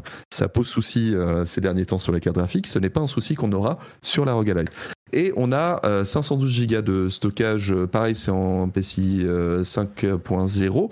Ce que ça veut dire, c'est que c'est le stockage le plus rapide actuellement disponible. Et là encore, les consoles et les jeux qui vont arriver là sous peu sur cette deuxième vague vont compter sur un stockage ultra rapide. Ça, c'est une des améliorations qu'il y a par rapport au Steam Deck, en prime d'un écran qui va à 120 Hz plutôt que 60 Hz, qui là aussi est intéressant parce que du coup, le, rafraîchissement de l'écran est variable. Donc il va s'adapter à, euh, l'image fournie, euh, fournie à l'écran. Donc si le jeu produit 40 images, l'écran va aussi euh, s'afficher 40 images ça, ça permet non seulement de ne pas avoir de déchirement sur l'écran, hein, euh, vous connaissez peut-être ce, qu'on appelle le screen tearing, où euh, globalement vous avez des lignes qui apparaissent sur l'écran quand vous jouez, c'est quand il y a un petit décalage entre les images affichées et les images créées. Bah là, on ne l'aura pas. Et l'avantage, c'est que vu que pour euh, combler ça, on utilisait auparavant la synchronisation verticale, bah, la synchronisation verticale, ça rajoute du lag, ça rajoute de la latence à la pression. Là, on l'a pas. C'est surtout pour ça en fait qu'on a un écran 120 Hz, hein, parce qu'en vrai, la console n'est pas assez puissante pour balancer des jeux en 120 Hz, si ce n'est des, petites expériences indées. Et là encore, même il faudrait euh, rogner un peu sur l'autonomie. C'est dommage, mais euh, on est quand même sur une console qui est très puissante. Hein. Dans nos tests, enfin dans mes tests, on est x1,5 euh, aussi puissant qu'une qu'une Steam Deck, mais l'important c'est surtout qu'à consommation égale, elle est un petit peu plus puissante. Globalement, ce que je peux vous dire en termes de puissance, je pense que c'est ce que vous allez observer maintenant que vous l'avez en main, c'est que ce que vous avez en 720p 30 fps sur le Steam Deck, vous allez l'avoir en, en faible, vous allez l'avoir en 1080p à 60 fps. C'est du coup une définition un petit peu plus, grande, une, une fluidité un petit peu plus euh, supérieure. Maintenant, on reste dans le même concept que la Steam Deck et c'est là où euh, il y a la question de l'autonomie, ah, c'est la même autonomie qu'un Steam Deck avant qu'il n'ait été mis à jour, hein, parce qu'il faut voir que le Steam Deck a eu un suivi très particulier de, Valve qui lui a permis, ils ont vraiment tweaké de telle manière à ce qu'on puisse ressortir le maximum de jus de la console. Pour l'instant, c'est pas encore le cas, donc on est à 2-3 heures d'autonomie euh, sur des jeux gourmands. On peut toujours euh, maxer à 4-5 heures quand on n'est pas euh, sur des petits jeux 2D, etc. Mais euh, voilà, c'est c'est pas une console portable comme on en a connu à l'époque euh, à 8, 9 heures, 10 heures, 12 heures d'autonomie. On reste quand même sur plus cette idée d'avoir un PC que l'on gamer que l'on peut transporter facilement. Mais je, je, trouve quand même la construction bien fichue. Ah, excuse-moi. Euh, tu parles de, avant qu'on parle de d'autres éléments, euh, tu parles de console depuis tout à l'heure. Euh, comme on l'a évoqué, on est vraiment sur un PC. Euh, c'est pas comme la Steam Deck qui a son interface entièrement faite. Euh, il y a un logiciel intégré. Alors, sur la ROG Ally, on parle d'un PC sous Windows. D'un PC sous Windows qui veut dire que euh, moi, quand je l'ai reçu, je l'ai ouvert, j'ai commencé à installer les trucs. Tu installes. Hein. Ça te prend. Enfin, tu ouvres ton PC pour la première fois, bah c'est pareil tu as Windows qui commence, qui te fait la configuration, il faut se connecter, il faut installer les logiciels. Enfin, vraiment, on parle d'une expérience PC avec les inconvénients et les avantages. Et les inconvénients, bon, bah, ils vont être clairs à tous ceux qui ont un PC, quoi. Il va falloir euh, mettre à jour, en même temps, le Steam Deck, il se met à jour tout le temps, mais il va falloir mettre à jour, machin, etc. Un des trucs qui me faisait peur, euh, enfin, l'avantage, c'est évidemment qu'on peut installer euh, tous les logiciels qu'on veut. On peut même, tu as fait le test, euh, brancher avec un hub USB, on le connecte au, au, à l'écran et au clavier, comme le Steam Deck en même temps. Mais on peut travailler avec nos outils Windows, qui sont pas forcément aussi présents sur Linux, sur Steam Deck. un des trucs qui me faisait peur, c'était la mise en veille. Et euh, je crois que les premiers retours étaient qu'on perdait genre 10% euh, en 4 heures de, batterie parce que euh, bah, c'est Windows et il se met pas super bien en veille. Là, j'ai testé, mise en veille en, je sais pas moi, 20 heures, j'ai perdu 10%. Donc pour moi, en tout cas, la mise en veille fonctionne très très bien. C'est ça le, c'est ça le truc, c'est que par rapport à mon, premier test, je l'ai eu il y a, il y a 3-4 semaines. En vrai, j'ai commencé à la tester il y a 3-4 semaines si je ne m'abuse. Il y a eu énormément de mises à jour. Et notamment, sur la veille, ils ont, euh, euh, ils ont fait une refonte totale de la mise en veille prolongée. Donc maintenant, ils ont réglé ce souci qu'il y avait euh, à la base. Il y a plein de, petites choses qui pour moi manquaient sur le bout, notamment le fait que l'interface n'avait pas de moyen d'éteindre la, console rapidement ça a été rajouté. Les euh, modes de performance ont été améliorés aussi, donc il y en a plus de performance en 30 watts, mais surtout euh, le mode euh, qui était 9 watts à l'époque est devenu un mode 10 watts beaucoup plus stable aussi. la consommation a été améliorée, etc. Et on n'en est qu'au début en fait. Mais mm. ça montre que Asus, en termes d'envie de suivi, a vrai, écoute et est vraiment sur le dossier quoi. Je suis, je suis assez, je dois dire que c'est pas une machine qui va être intéressante pour tout le monde, clairement. Non. Euh, et d'ailleurs, je pense qu'ils vont, enfin, tu vas pas vendre ça à quelqu'un qui veut une Switch et la simplicité d'une Switch, quoi. Mais par contre, non. Malgré le fait qu'on connaisse déjà la Steam Deck, je dois avouer qu'il y a quelque chose d'un petit peu magique de dans l'idée de se dire mais j'ai Windows, je peux faire tout ce que je veux, y compris dans les jeux vidéo. C'est-à-dire que t'as pas besoin de voir est-ce que le jeu il fonctionne sous Steam Deck machin, est-ce qu'il est adapté à truc, est-ce que non, tu installes, ça marche. Tu as ta machine qui fonctionne et ça a pas l'air d'être euh, grand chose, mais le fait de passer de 720 en 1080 et le fait d'avoir des des performance, une puissance, parce que c'est une, une, puce qui est vraiment récente. Hein. en gros, ils l'ont annoncé avec la ROG Ally, la Ryzen euh, Z1 Extreme.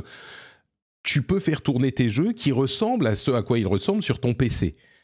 Bah, pas méga ray tracing, etc. Mais sur Steam Deck, tu étais toujours en train de rogner sur les performances, les machins. Là, oui, tu vas pas jouer en full détail, mais tu peux jouer en moyen a priori avec des performances correctes sur la plupart des jeux.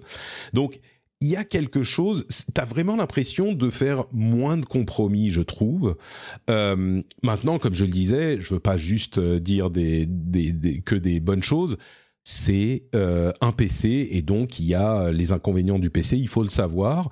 Mais, mais je, comment dire, avant de l'avoir en main, j'avais vu et écouté toutes les reviews des gens qui avaient ces, versions de, pré-release, on va dire, et donc j'avais un petit peu le alors euh, bon, on peut pas le mettre en veille longtemps, les performances c'est cool, mais pas. Est-ce que la qualité de finition est bien? Et en fait, euh, je trouve que pour l'avoir eu en main, l'avoir testé un petit peu avec Street, avec Diablo, etc. Eh ben c'est la promesse. On parlait de promesse tout à l'heure à propos d'autre chose. La promesse est tenue quoi. Euh, est-ce que tu, es d'accord sur ce méga résumé de, du truc, la promesse, tout ce qu'ils promettent, on, y tient, ou est-ce que il y a des choses auxquelles je pense pas? Non, je suis, totalement d'accord avec toi. Euh, et particulièrement, il y a, ce point Windows qui est le, plus particulier, parce qu'on le sait, genre Steam a développé SteamOS pour faire en sorte que tout soit compatible avec la manette. Euh, mais le, problème de ça aussi, c'est que bah, tous les jeux ne sont pas compatibles Linux, donc il y a des couches de traduction, etc. connaît bien le dossier maintenant. Là, on s'évite absolument tout ça, donc on peut jouer à tout et n'importe quoi. Vous pouvez lancer tous les jeux euh, qui ont des anti-triches ou des trucs comme ça tout ce que vous voulez clairement passe sur la console. Mais Windows est clairement pas fait pour être à la manette, quoi. Faut que bah bien sûr, Destiny. Enfin, évidemment. Mais il y a un truc aussi euh, sur lequel euh, je pense que c'est un point important, c'est le prix, euh, parce qu'on ah est à 799 euros. Ouais. Voilà. mais c'est là où ce qui me fait marrer, c'est que pour moi, c'est pas une concurrente du Steam Deck la Steam Deck ne sera jamais vaincue sur son prix. C'est juste pas possible parce qu'ils peuvent recouper le tarif sur les ventes de jeux, qui n'est le cas de personne d'autre dans cette industrie. Donc euh, voilà, c'est clair et net. Mais c'est que 120 euros de plus par rapport au plus haut modèle du Steam Deck à 512 Go, donc stockage égal, etc. Sauf que là, pour 120 euros de plus, on a le double de performance, on a le double de, taux de rafraîchissement et on n'a aucune limite. Un, un écran qui est aussi beaucoup plus brillant, euh, beaucoup mieux euh, calibré, etc. Enfin, euh, moi, je mets les 120 euros plus en fait. Hein. Par contre, c'est vrai que l'argument de Windows, bah, en fait, si vous avez déjà le Steam Deck, n'achetez pas le Rogue mais faites un dual boot. Euh, c'est votre occasion de vous dire bon, je me motive à faire un dual boot là, clairement, parce que ça, mm. ça va couvrir une grande partie de, l'intérêt.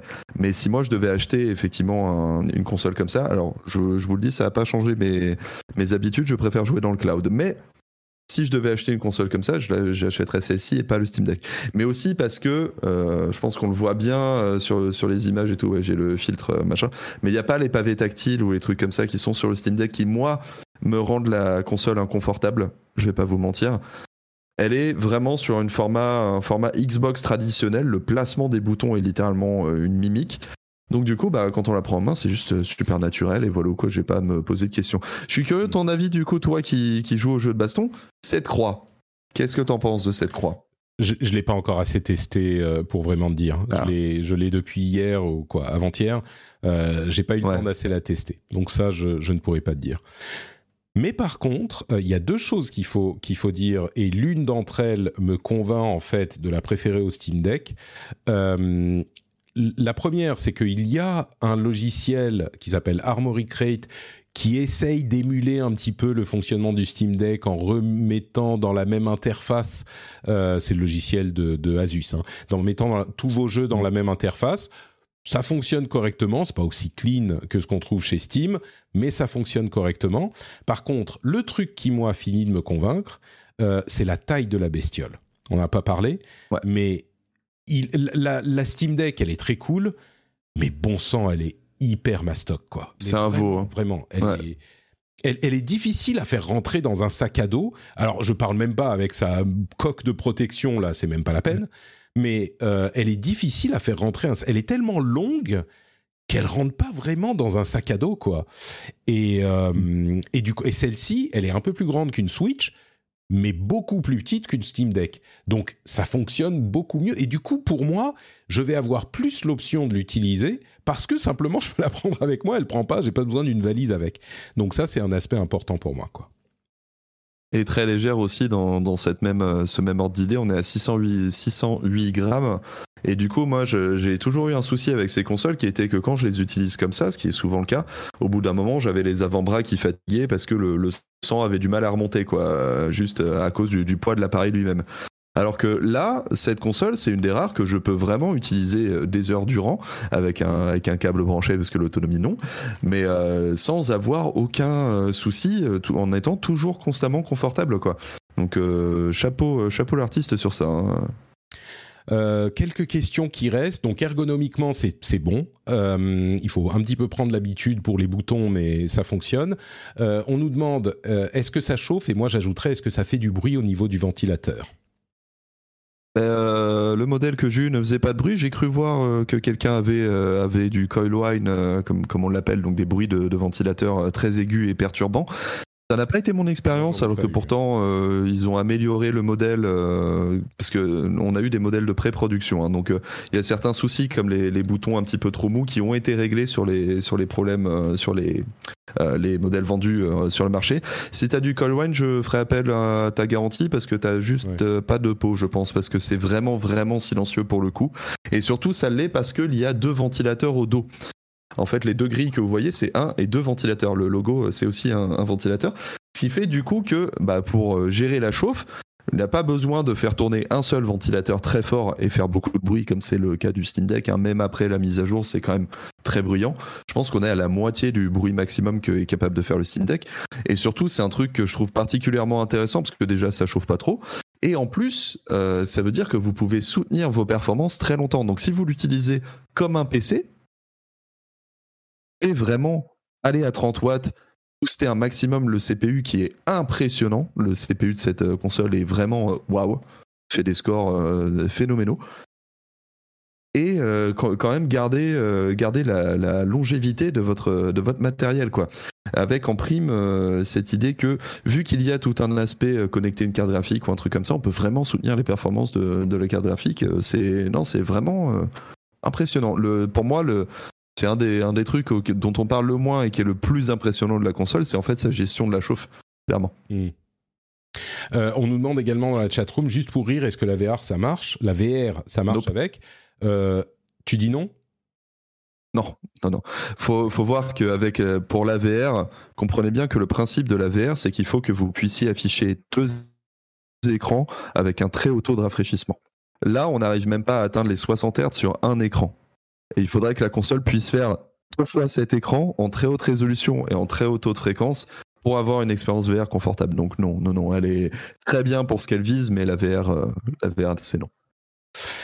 Eh ben écoute, en tout cas, euh, comme euh, je pense que vous l'avez compris, le retour de cette machine est plutôt positif, voire très positif, et dans le contexte où bah, c'est une machine qui coûte très cher et donc, c'est un petit peu la console portable de gamers. Euh, les personnes qui vont mettre, euh, je sais pas moi, 4000 euros dans leur PC pour avoir des trucs hyper performants, bah, ils vont peut-être vouloir euh, avoir une console puissante pour se balader avec, et c'est peut-être à eux que se destine cette machine.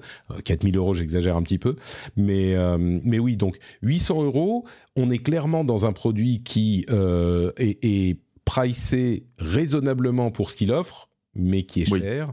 Donc euh, ensuite, à chacun de faire son choix. Moi, je suis plutôt plutôt satisfait du truc, quoi. Mais pour moi, le, comment dire, le client typique, c'est pas celui qui veut jouer dans, les transports, etc. Parce que rendez-vous compte quand même que sur PC, aujourd'hui, 75% des jeux auxquels vous voulez jouer réclament une connexion à un Diablo 4, par exemple, vous n'allez pas y jouer dans le bus. C'est juste pas possible, il vous faut la connexion pour lancer Diablo 4. Par contre, euh, tu sors d'un. Enfin, je sais pas, tu as des rendez-vous pro, euh, tu, tu, te balades d'un coup à un autre, etc. Tu veux garder une plateforme où tu as toutes tes sauvegardes et tu peux la transporter très facilement dans ton sac sans devoir euh, sortir, euh, je sais pas, le, le, le, gros Razer 15 pouces, etc. Genre vraiment pouvoir jouer dans le lit de la chambre d'hôtel où tu vas. C'est une des meilleures plateformes pour ça, quoi. Eh ben écoute, merci beaucoup pour euh, ton tes détails. J'ai tu vois, on a fait tellement long, il y a mes AirPods qui commencent à mourir. Alors je sais pas si je t'entends. Ah mince. ah si, je t'entends d'un côté. Super. C'est au moins ça. Et je crois. Que eh ben, euh, merci pour tout, hein, Patrick. Hein. Mais merci, merci à toi vraiment et du coup euh, pour tous ces longs, longues explications sur tous ces longs sujets qu'on a traités. Ça fait très bizarre d'avoir qu'un seul, qu'une seule oreille. Euh, est-ce que tu pourrais nous dire du coup avant qu'on ne se quitte où on peut te retrouver sur internet s'il te plaît Maxime? Eh ben c'est euh, at otaxu, O-T-A-X-O-U, partout, et particulièrement sur youtube.com slash otaxu, puisque comme comme les origamis et consorts, euh, mes confrères, j'essaye de, garantir mon indépendance, ce qui veut aussi dire garantir mon indépendance journalistique. Et pour ça, j'essaye depuis, euh, je, me suis donné comme défi en 2023 de, lancer une, chaîne YouTube. Donc euh, qui est qui est fort fort fort fort high tech, mais ce, ce sera pas l'idée. Là pour l'instant en fait je la démarre avec des tests produits parce que c'est le truc le plus simple à faire comprendre aux gens, mais je veux faire en sorte de d'expliquer justement des notions très compliquées du, gaming PC par exemple ou du PC en lui-même, avec des exemples très simples, histoire de de faire en sorte que les gens à des, des discours très marketing, notamment autour de l'IA ou ce genre de choses, comprendre vraiment de quoi il s'agit, avoir des notions, ne pas être perdu dans ce genre de choses. Et je vais lancer euh, plus particulièrement aussi des directs où là on va simplement jouer aux jeux vidéo tranquillement. Mais euh, voilà, le but c'est d'être le, plus accessible possible et de faire des tests évidemment en toute indépendance euh, donc j'espère que j'espère que vous me suivrez. Merci pour tout et surtout merci à, Patrick parce que tu, tu, le sais, tu as été un, de mes un de mes exemples de, de, jeunesse. De travailler avec toi aujourd'hui, ça, ça, fait toujours euh, très très plaisir. Merci infiniment pour tes, tes jolis mots. J'en suis toujours un petit peu émoustillé, je dois l'avouer. Écoute, euh, mon, mon, mon, but est de, de réussir à séduire un, un, journaliste et un intervenant qui aime les jeux de combat. C'est tellement rare par parmi mes connaissances, tu vois, je fais tout pour euh, te pousser à revenir un jour peut-être. Donc, euh, ah bah, appelle et je serai là. C'est une promesse. Merci beaucoup Maxime, alias Otaxu. Le lien vers ton compte Twitter et le compte Twitter de JK sera dans les notes de l'émission. Pour ma part, c'est Note Patrick un petit peu partout. Bon, si vous avez suivi jusqu'ici, j'imagine que vous connaissez un petit peu ce que je fais.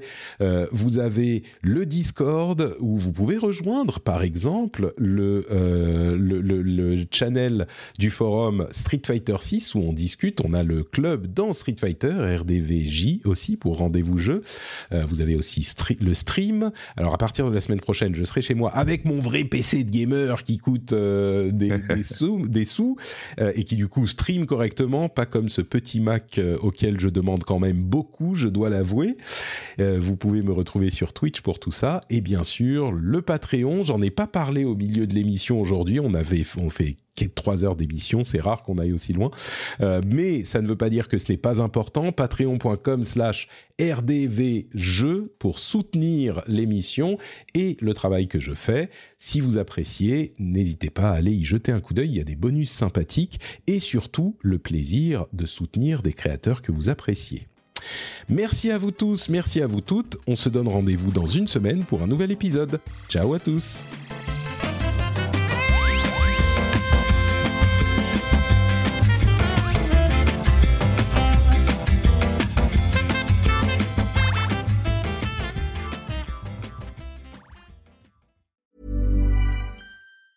Planning for your next trip? Elevate your travel style with Quince. Quince has all the jet setting essentials you'll want for your next getaway, like European linen, premium luggage options, buttery soft Italian leather bags, and so much more. And it's all priced at 50 to 80% less than similar brands. Plus, Quince only works with factories that use safe and ethical manufacturing practices. Pack your bags with high-quality essentials you'll be wearing for vacations to come with Quince. Go to quince.com slash trip for free shipping and 365-day returns.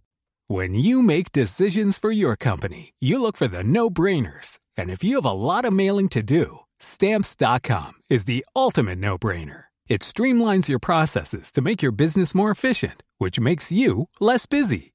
Mail checks, invoices, legal documents, and everything you need to keep your business running with Stamps.com. Seamlessly connect with every major marketplace and shopping cart. Schedule package pickups and see your cheapest and fastest shipping options from different carriers. With rates up to 89% off USPS and UPS rates. And with the Stamps.com mobile app, you can take care of mailing and shipping wherever you are. Make the same no-brainer decision as over 1 million other businesses with stamps.com. Sign up with code program for a 4-week trial plus free postage and a free digital scale. No long-term commitments or contracts. That's stamps.com. Code program.